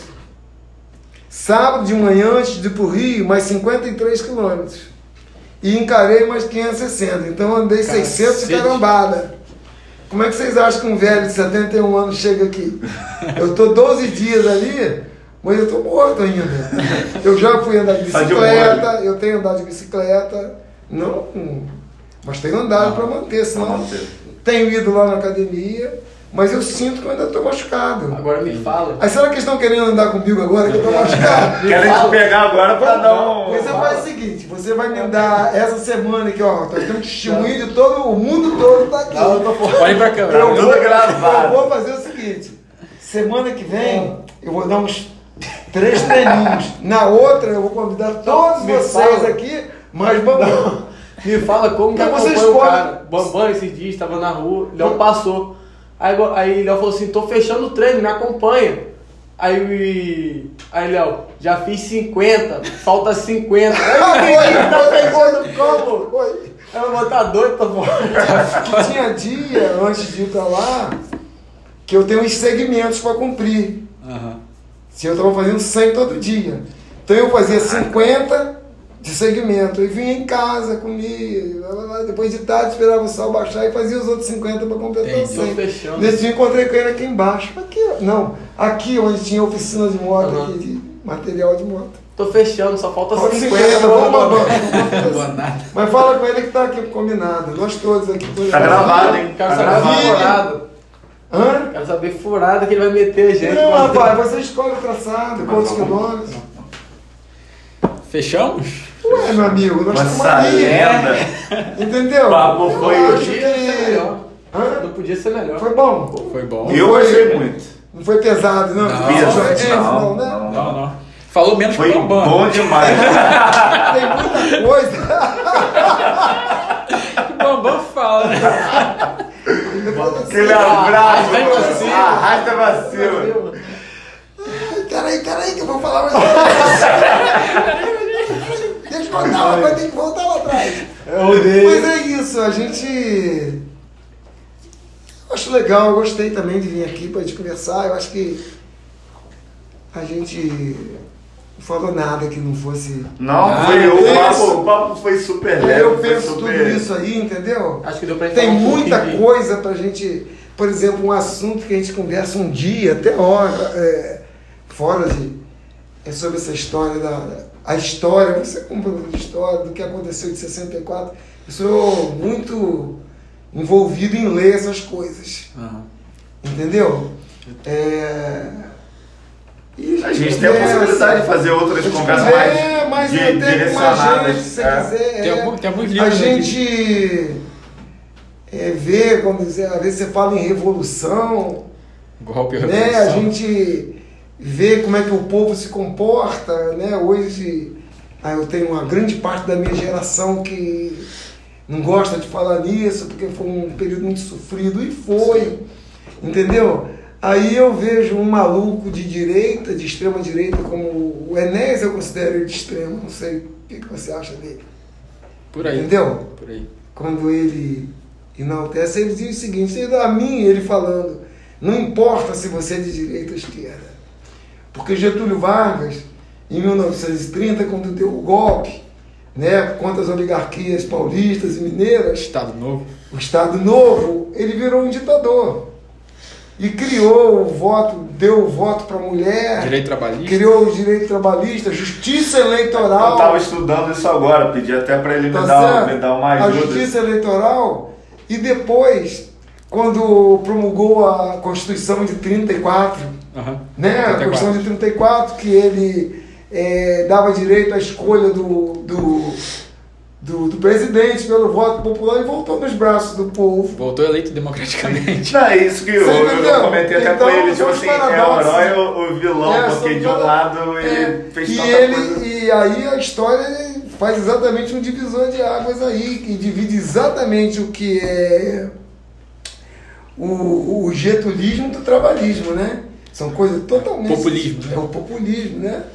Do getulismo e É. o trabalhismo do Getúlio, Exatamente. que era o, foi o presidente dos pobres, não é isso que falava? É, sim.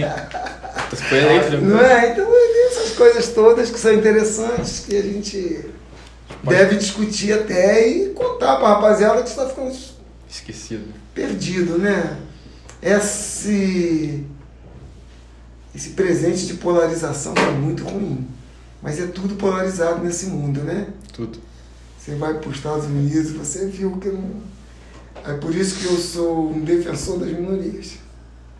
Sempre fui. E entendo o porquê que a gente tem que ser defensor de minorias. Porque senão a gente vai ser uma sociedade esmagada sempre pelos patrões, entendeu? Sim. Eu tenho aprendido muito com isso também nessa linha de aí, pensamento. é. Mas galera, E eu estou aí à disposição. Eu acho que a gente não, não, na- abordar. nas- agora, agora, agora vai virar compromisso essa. O quê? é, Esse outro vídeo aí da gente focado na história aí, falando dessa, dessa É, parte eu aí. não, Eu acho eu, que não, hoje- eu não falo como o estudioso. Sim, mas aí da nós vamos ter um história. Professor coisas- e vamos ter sim, quem viveu. É mais uma, uma visão de. Sim. Porque eu, eu, eu gostaria muito que vocês lembrassem sempre do diabo e do velho. Dessa, essa letra que você mandou que o diabo é é. velho. Ele é mais perigoso ainda. Você entendeu? Aham. Por que, que a gente tem que ter medo dele? Não é para o inferno, não é por isso. Então a gente vai ficando velho, entendeu? A gente vai olhando as coisas muito mais diferentes. Por mais estudioso que você seja, tem um detalhe ou mais que a gente saca. E ele tá presente Entendeu? nessa política agora que. Qualquer, qualquer dia, qualquer dia não, né? Já que ele vai falar de história, qualquer coisa a gente chama o Marcelo aí. Marcelo É, faz é uma roda aí de conversa, é, vai é- ser uma coisa. Já, já Marcelo Quem, é- quem quer ver isso, comenta aí no, no vídeo. Porque ó, É, o o Marcelo Marcelo é já cobra a segunda. É. Léo com certeza É. vai ter que ter, então aí já Não deixa vai ter jeito, é, vai ter que rolar esse que encontro aí. Cara, mas assim, Manda lá. pra mim, é, queria te agradecer por você ter vindo aqui. Certeza. Você sempre foi, demonstrou ser um cara bem acessível, bem aberto assim. Você é um cara de outra geração, vem aqui no Cabroncast, que até o nome pode assustar a galera que pode pensar outra coisa, mas a gente aqui só quer conversar, bater um papo com a galera que é referência aqui na nossa região, tem uma história boa pra contar. Queria agradecer muito pela sua presença aqui Eu que hoje. agradeço, Vini, de estar aqui junto com você, com o Pedro, com o Gabriel, com o Leonardo. Leonardo, Léo ali também. Não é? Eu me sinto muito feliz de estar aqui com vocês, cara. Imagina a gente. A coisa, a coisa que me, me dá alegria estar junto de vocês. Eu falo isso que eu acho que um pouco de. Eu sei que eu tenho um pouquinho de brilho. E um pouco desse brilho eu tiro de vocês. Eu vou de manhã lá, ele sabe disso. Eu me amarro de chegar lá e. Fica ele bambam Cara, lá na me amarro, me resenha. amarro. Então, resenha. eu me sinto renovado em estar aqui, tão quanto quando eu voltei de Aparecida também, entendeu? São coisas Legal. que me alimentam. E pro bem, tá? Léo é da É isso. resenha. Eu tô aí. Fechamos? E esse foi o episódio 09. Doutor Leopoldo, se inscreve no canal, acompanha a gente aí, que em breve ó, vai ter uma coisa nova, vai ter Marcelo Abreu. E você já vai ter que ter aceitado, Marcelo. Não tem pra onde correr mais. Não tem mais. Não tem mais. Valeu, muito obrigado. E é isso. E é isso. Valeu.